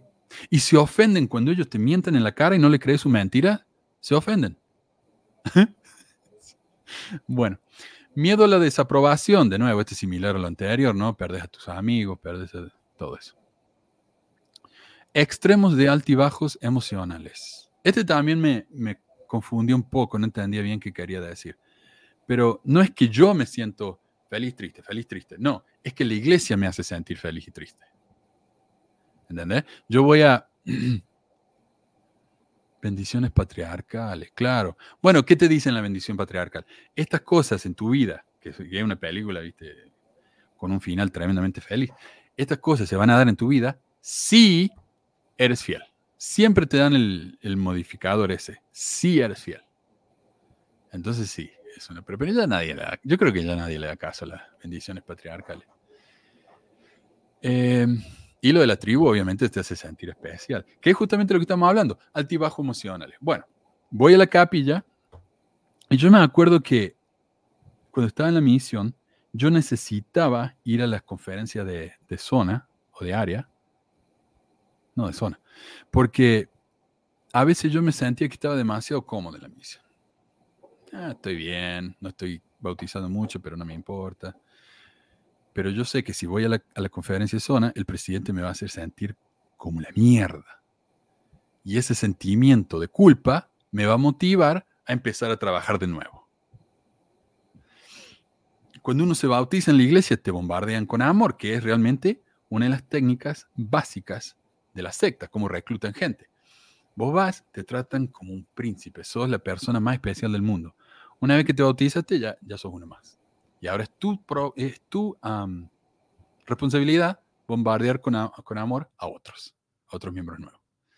Entonces te hacen sentir bien, te dicen, sos un hijo de Dios en potencia, sos la sal del mundo, estás iluminando el mundo. Pero ¿sabes qué? No sos tan bueno como los pioneros. Oh. Entonces, ese, ese sub y bajo emocional constante te marea.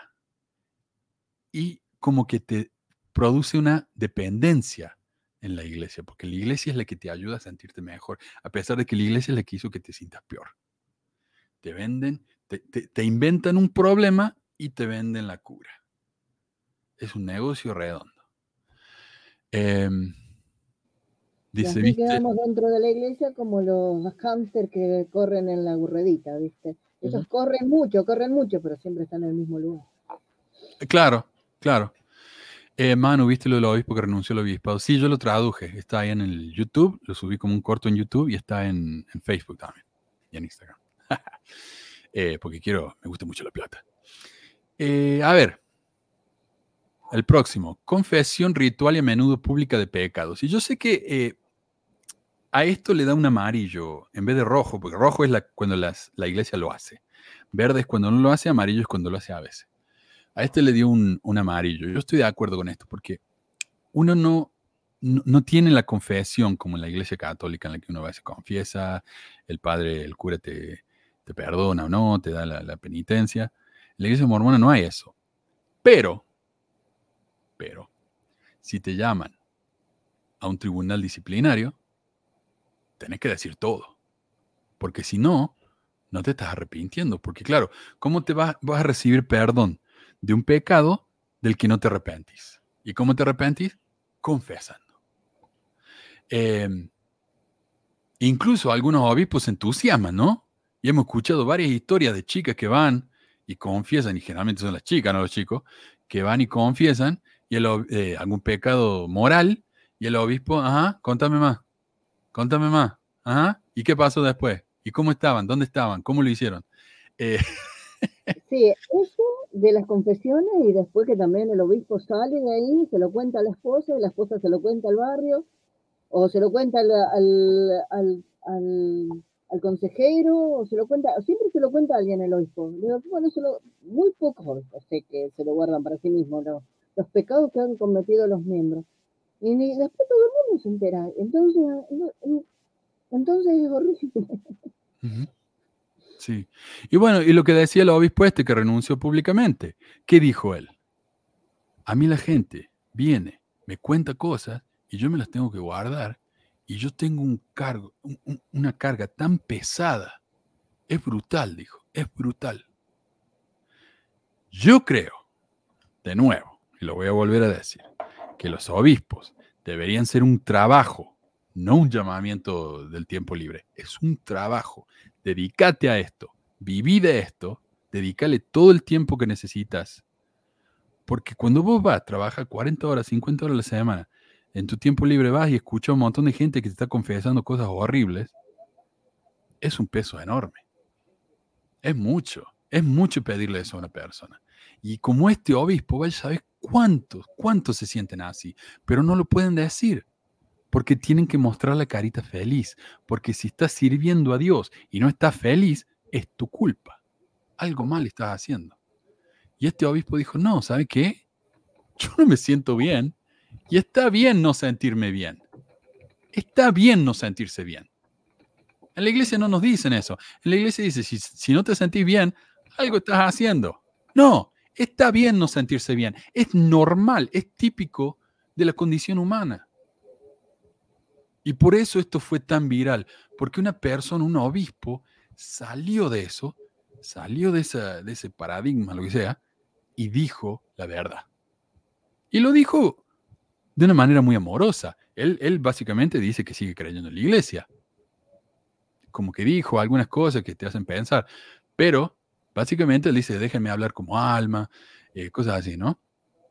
Eh, pero él no se sentía bien y vais a ver cuántos no se sienten bien. Pero no lo dicen.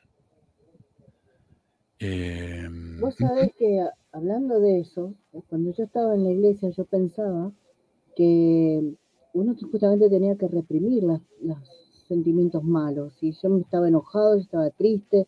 O sea, el espíritu son todos los sentimientos buenos. Así que cuando yo tenía sentimientos malos, había que reprimirlos, borrarlos y dar lugar al espíritu a que, a que me inspire sentimientos buenos de nuevo. Pero, y pensaba, cuando yo era miembro de la iglesia, pensaba que cuando yo reprimía bien mis sentimientos, o los tenía bajo control a todo, y mostraba solamente una cara alegre y buena y sonriente, eso era un éxito. O sea, para mí eso era lo, que tenía que hacer. Después cuando dejé, dejé la iglesia y empecé, empecé todo un recorrido diferente, me di cuenta de que reprimir las emociones no es el camino correcto. Todas las emociones se tienen que expresar. Lo que pasa es que uno tiene que aprender a expresarlas de manera saludable. Como te digo, si vos te, se- si vos te enojás y agarrás a piñas a alguien, eso no es algo positivo y no es algo bueno. Pero puede pasar si vos estás reprimiendo mucho tu enojo durante mucho tiempo, en algún momento puede explotar y podés agarrar a piñas a alguien, matar a alguien eh, o, o darte con tu auto eh, contra una pared, porque estás enojado en ese momento y querés tirar todo a la miércoles.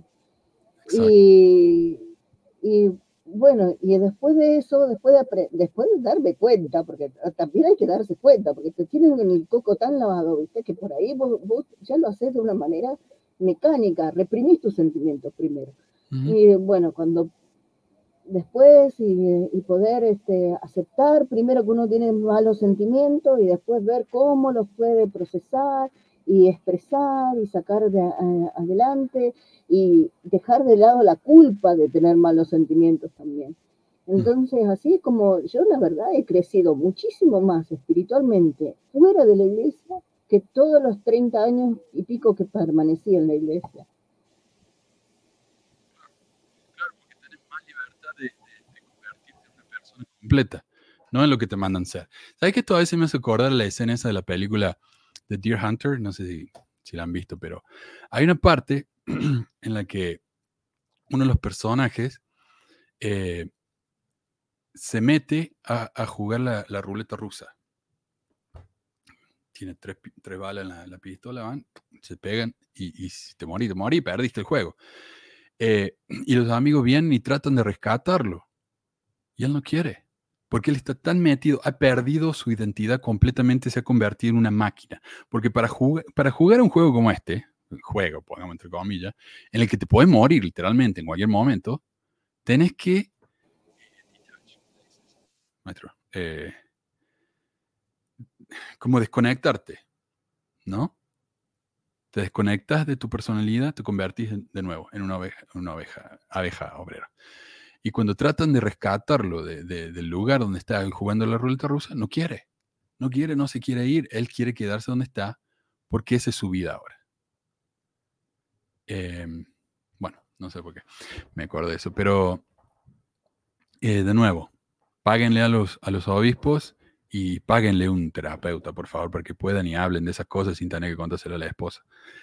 Em, porque hace falta ese, ese release, desahogo. Hace falta, es, es natural. Entonces van a, van a hacerlo de la manera incorrecta contándole a la esposa cuando se lo pueden contar a un profesional. Adoctrinamiento de fobias. La iglesia constantemente nos enseña a tener miedo de esto, del otro. No lo dicen con esas palabras. Pero mira, por ejemplo, yo, yo me acuerdo una historia que me contaban de que, ni siquiera me acuerdo del contexto, pero era básicamente que eh, si uno pudiera ver el mundo espiritual, vería que los miembros de la iglesia están rodeados de ángeles de Satanás, tratando de hacernos caer. Yo lo escuché de chico eso. Imagínate, meterle esa imagen a un chico, te jode la cabeza. Estoy rodeado de demonios, literalmente estoy rodeado de demonios que están tratando de, de destruirme. Y eso es lo que te, tenés miedo, tenés miedo, porque Satanás, Satanás, Satanás, y no lo dejan de mencionar al pobre. Todo culpa de él. Eh, bueno. Dice John, no es fuerte el que no muestra debilidad, lo que lo es quien no le da miedo exponer su vulnerabilidad. Claro, claro, pero acá es, es toda esa apariencia, no ser fuerte, ser fuerte. A menos que dé tu testimonio, entonces hay que llorar, para que todo el mundo sienta el espíritu. A ver, primera fobia que nos enseñan, no hay felicidad ni satisfacción fuera del grupo. Y yo quería expandir un poco en esto, porque el tema de la felicidad en la iglesia es algo que me interesa muchísimo. Y de hecho estoy, pensando en preparar un- una presentación para el simposio de Sandstone, hablar ahí sobre, sobre el problema que es la felicidad en la mormona. Por- Porque para mí la felicidad, de la manera que se habla en el libro de Mormón, es, una, eh, es un anacronismo. A ver, el Harvard Business Review tiene un artículo que dice, el compromiso, el compromiso con la felicidad en la cultura occidental es relativamente moderno. Hasta el siglo XVIII, los estándares occidentales fomentaban, en todo caso, una actitud ligeramente triste ante la vida, con expresiones faciales acordes. De hecho, eh, los griegos, y me imagino que otras culturas similares, los griegos, pensaban que si vos estabas demasiado feliz por algo que te había pasado, los dioses se iban a ofender por tu arrogancia y te iban a castigar. Entonces uno siempre tenía que estar medio como, como tristón. En la iglesia, ¿qué nos decían? Eviten las risas fuertes. O sea, nos enseña que todo felicidad, pero no te rías mucho porque Dios se va a ofender. No, nunca entendí eso. Bueno, ahora ya lo sacaron de ahí. Dice, Dios alentaría a una persona que no, permiti- que no permitiera alegría ni placer, sino una especie de comportamiento melancólico y de austeridad. Esto no significa que la gente fuera realmente infeliz, pero no hay duda de que muchas personas se sintieron obligadas a disculparse por los momentos de felicidad que vivieron. Esto cambió dramáticamente en el siglo XVIII y los valores de la ilustración. Alexander Pope declamó, Oh felicidad, el fin y el objetivo de nuestro ser, mientras que un tal John Byron instó a que lo mejor que uno podía hacer era estar siempre alegre y no sufrir ningún mal humor. Y vos sabés que me dio curiosidad y fui a la Biblia. Me bajé la Biblia, pongo, busca la palabra feliz. En la versión de la Reina Valera, que es la que la iglesia cree, la palabra feliz aparece una vez. Una sola vez. Y la palabra felicidad, dos veces. Otras traducciones sí, por ejemplo, la, Reina Valera dice, van a estar alegres, alegre. Y muchas otras Biblias traducen alegre como feliz. Pero no es lo mismo. No es lo mismo. Eh, y por lo general la felicidad de la que habla la Biblia es lo que vamos a obtener después de que nos muramos y vayamos a vivir con Dios. O, por ejemplo, Proverbio dice que vamos a ser felices si trabajamos duro y vamos a ser felices con el fruto de nuestra labor. Ese tipo de cosas, ¿viste? No es una felicidad que, que pucha, está listo para, para salir una... eh, entrenar a la gente, ¿viste? Autoayuda, algo así. Eh, bueno. Si querés eh, escuchar un poco más sobre los psicólogos, Carmen, yo tengo un par de programas en los que hablamos de eso. Y de hecho, la semana pasada hablamos de eso brevemente y tuvimos a un psicólogo en los comentarios que nos estaba contando cómo era ser psicólogo de la, de la iglesia. Pero básicamente sí, te dicen.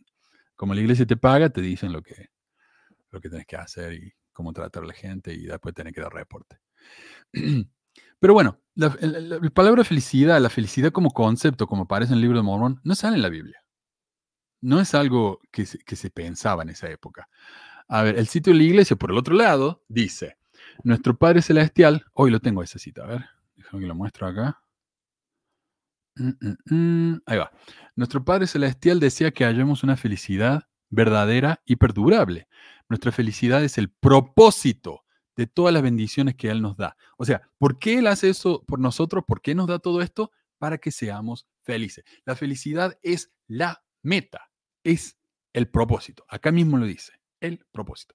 De todas las bendiciones que Él nos da. Las enseñanzas del Evangelio, los mandamientos, las ordenanzas del sacerdocio, las relaciones familiares, los profetas, los templos, la belleza de la oración, de la creación e incluso la oportunidad de experimentar la adversidad.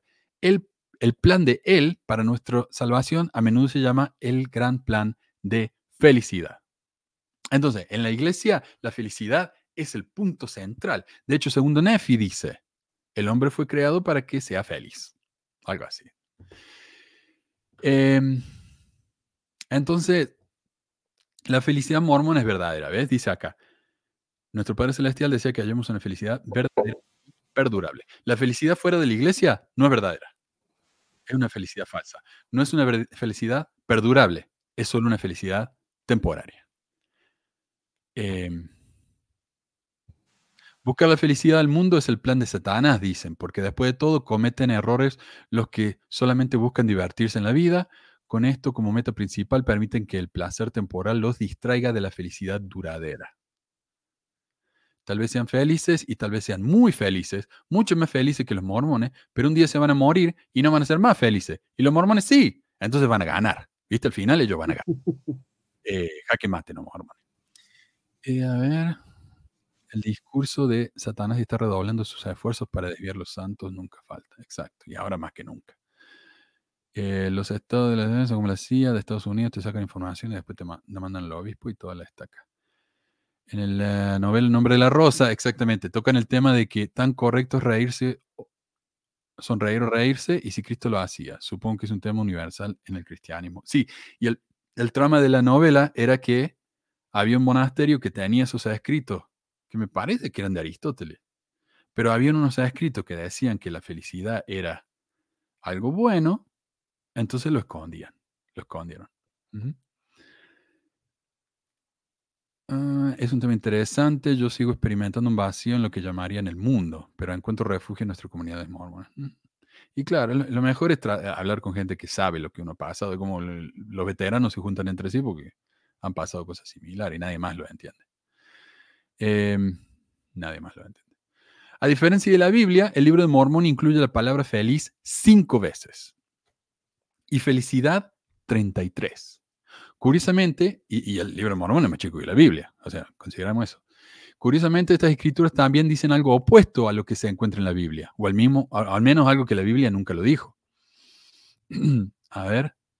Segundo Nefi 2 aclara, si decís que no hay pecado, decís también que no hay rectitud.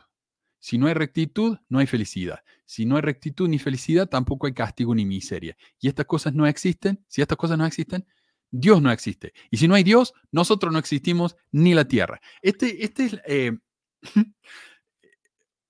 un silogismo increíblemente absurdo, ignorante. Ignorante. O sea, es como lo que dicen, Dios existe porque mira el cielo, qué bonito que es. Bueno, eso significa que Dios existe. Puede ser, puede ser que exista, pero eso no es prueba de que existe. Y lo mismo, nuestra existencia no es prueba de que el propósito de nuestra vida es la felicidad. Eso no es, ok. Eh, a ver, estas son solo causa, casos y consecuencias si la persona diciéndolas o no tiene idea de cómo funciona la realidad o se fumó tremendo porro antes de sacar este discurso, ¿no? Eh, pero ven cómo la felicidad tiene un papel importantísimo en la lógica mormona, ya que sin felicidad no hay castigo ni miseria, y eso, y sin eso no hay Dios, y sin Dios no existimos. Y como estamos vivos, la felicidad existe. Eh, entonces no, nos meten eso. Ok, no son felices ahora, no se preocupen. Esto es una prueba. Van a ser felices en la próxima para siempre. Mira, segundo Nefi 9 dice que la felicidad está reservada para los santos. ¿Quiénes son los santos? Los mormones. Alma 27 dice que solo quienes se arrepienten pueden ser felices. Alma 28 dice que los que fueron justos van a tener una felicidad perpetua. La Biblia nunca dice eso. Eh, además de eso, sería ilógico y una pesadilla. Eh, o sea, imagínate escuchar una canción, ¿viste? Escuchar una canción. A mí me gustaban mucho las canciones de, de Radiohead en los 90 cuando empezaba despacio y empezaba a subir y subir y llega al estribillo y explota la canción, ¿no? Eh, imagínate ese explote para siempre. Es, te morí de un cu- ataque del corazón, sería tremendamente estresante. Esa felicidad es insostenible. Además que te aburrí. O sea, los primeros dos millones de años tal vez estaría bueno, pero después ya te aburrí. Necesitas tristeza, como dicen ellos, pesar, para que haya felicidad. Si es una felicidad perpetua, como dice acá la escritura, es una pesadilla. Em, Alma, No puedo imaginar nada más aburrido que el reino celestial, como lo piensan los mormones. Y sí. Alma 40 dice que los que resucitan van a tener felicidad eterna o miseria eterna. Eso dice, ah, piensen en eso. eh, Alma 14 40, felicidad o miseria. Nada más, no hay nada en el medio. Y sin embargo, los mormones tienen un montón de, reinos celestiales, de reinos de gloria en el medio. O sea que si yo me voy al reino celestial, que supuestamente es el más triste de todo, el más feo de todo, el más berreta, eh,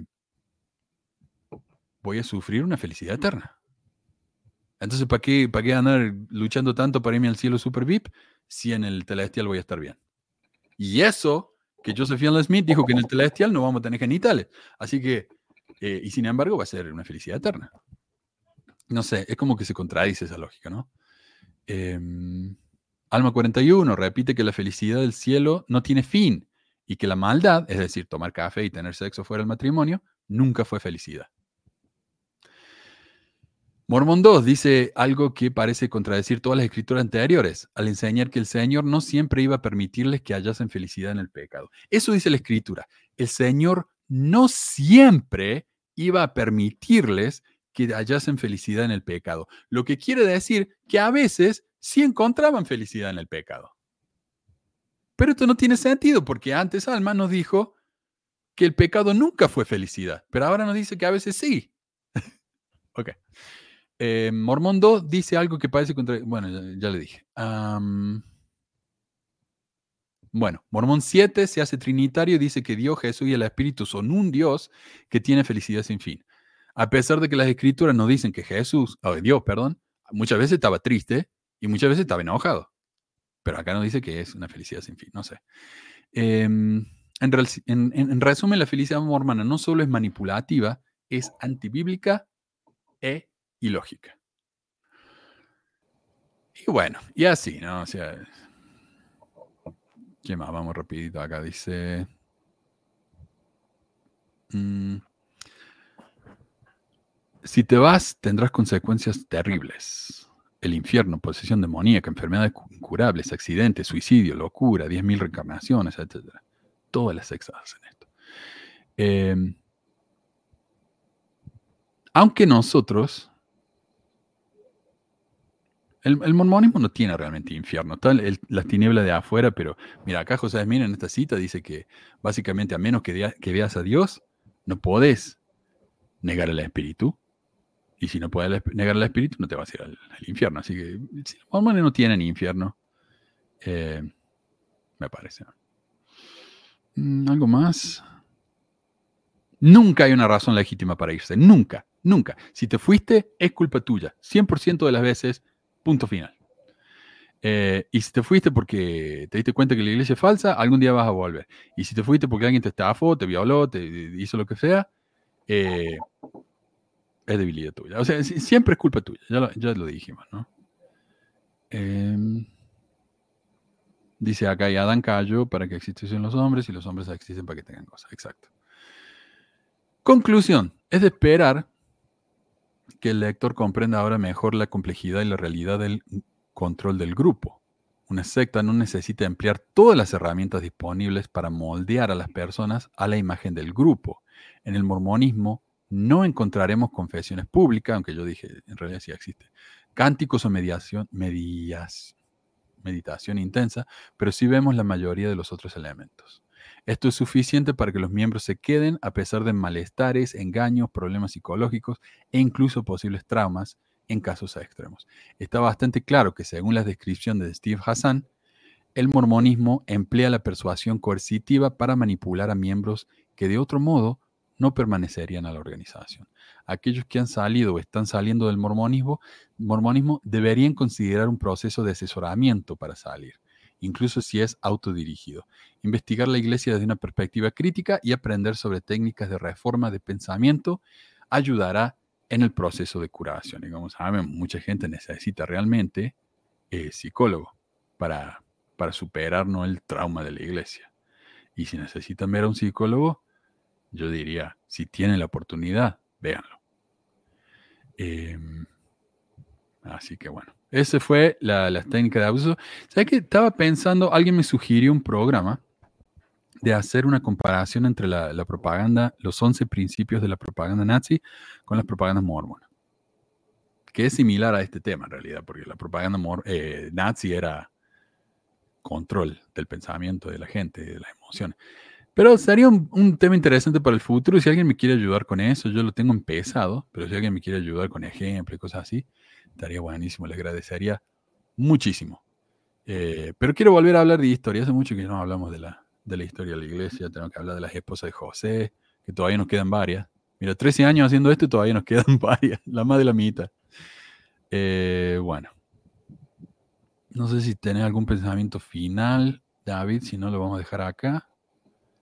Dice nosotros. No, yo estaba pensando justamente en lo que habíamos hablado al principio, de que eh, Sí, este, este, tipo de control emocional es muy, muy efectivo, porque cuando una persona empieza a, darse cuenta de que las cosas no están bien dentro de la iglesia, eh, la misma persona se autoconvence para, para seguir quedándose en la iglesia. Y, como este muchacho que vino acá a decir que, que esto lo haces vos por plata, qué sé yo, es la disonancia cognitiva que están sintiendo, nada más. Es, uno reacciona así, uno reacciona mal al principio cuando te, dicen la verdad. Pero bueno, es un proceso que todos tenemos que, pasar y, también adhiero lo que acabas de decir, de que si, si alguno que ha salido de la iglesia puede ir a un terapeuta, puede hacer terapia, eso es algo muy bueno también. Y gracias Manu por el tiempo y por todo. No, gracias a vos, David. Gracias por todo lo que haces. Mira, eh, quiero terminar agradeciendo acá, a ver si puedo ver cómo hago. Quiero terminar agradeciendo a todos los que han, que han mandado superchats. A Ricky Ricky, Freiheit, Ana, Edu y... A ver, ¿qué más tenemos? Y a Jerry. Muchísimas gracias. Y los dejo entonces. Ah, mira, dice, pensamiento final, los quiero, amigos ex mormones. Gracias por participar y ser apoyo unos con otros. Gracias, a María. A ver cuándo hacemos algo, ¿ah? Eh, bueno, los dejo entonces a todos los, los, que nos han dejado este, este super chat con las palabras hermosas del amigo Benji. Gracias, hermanos. Besitos y abrazos.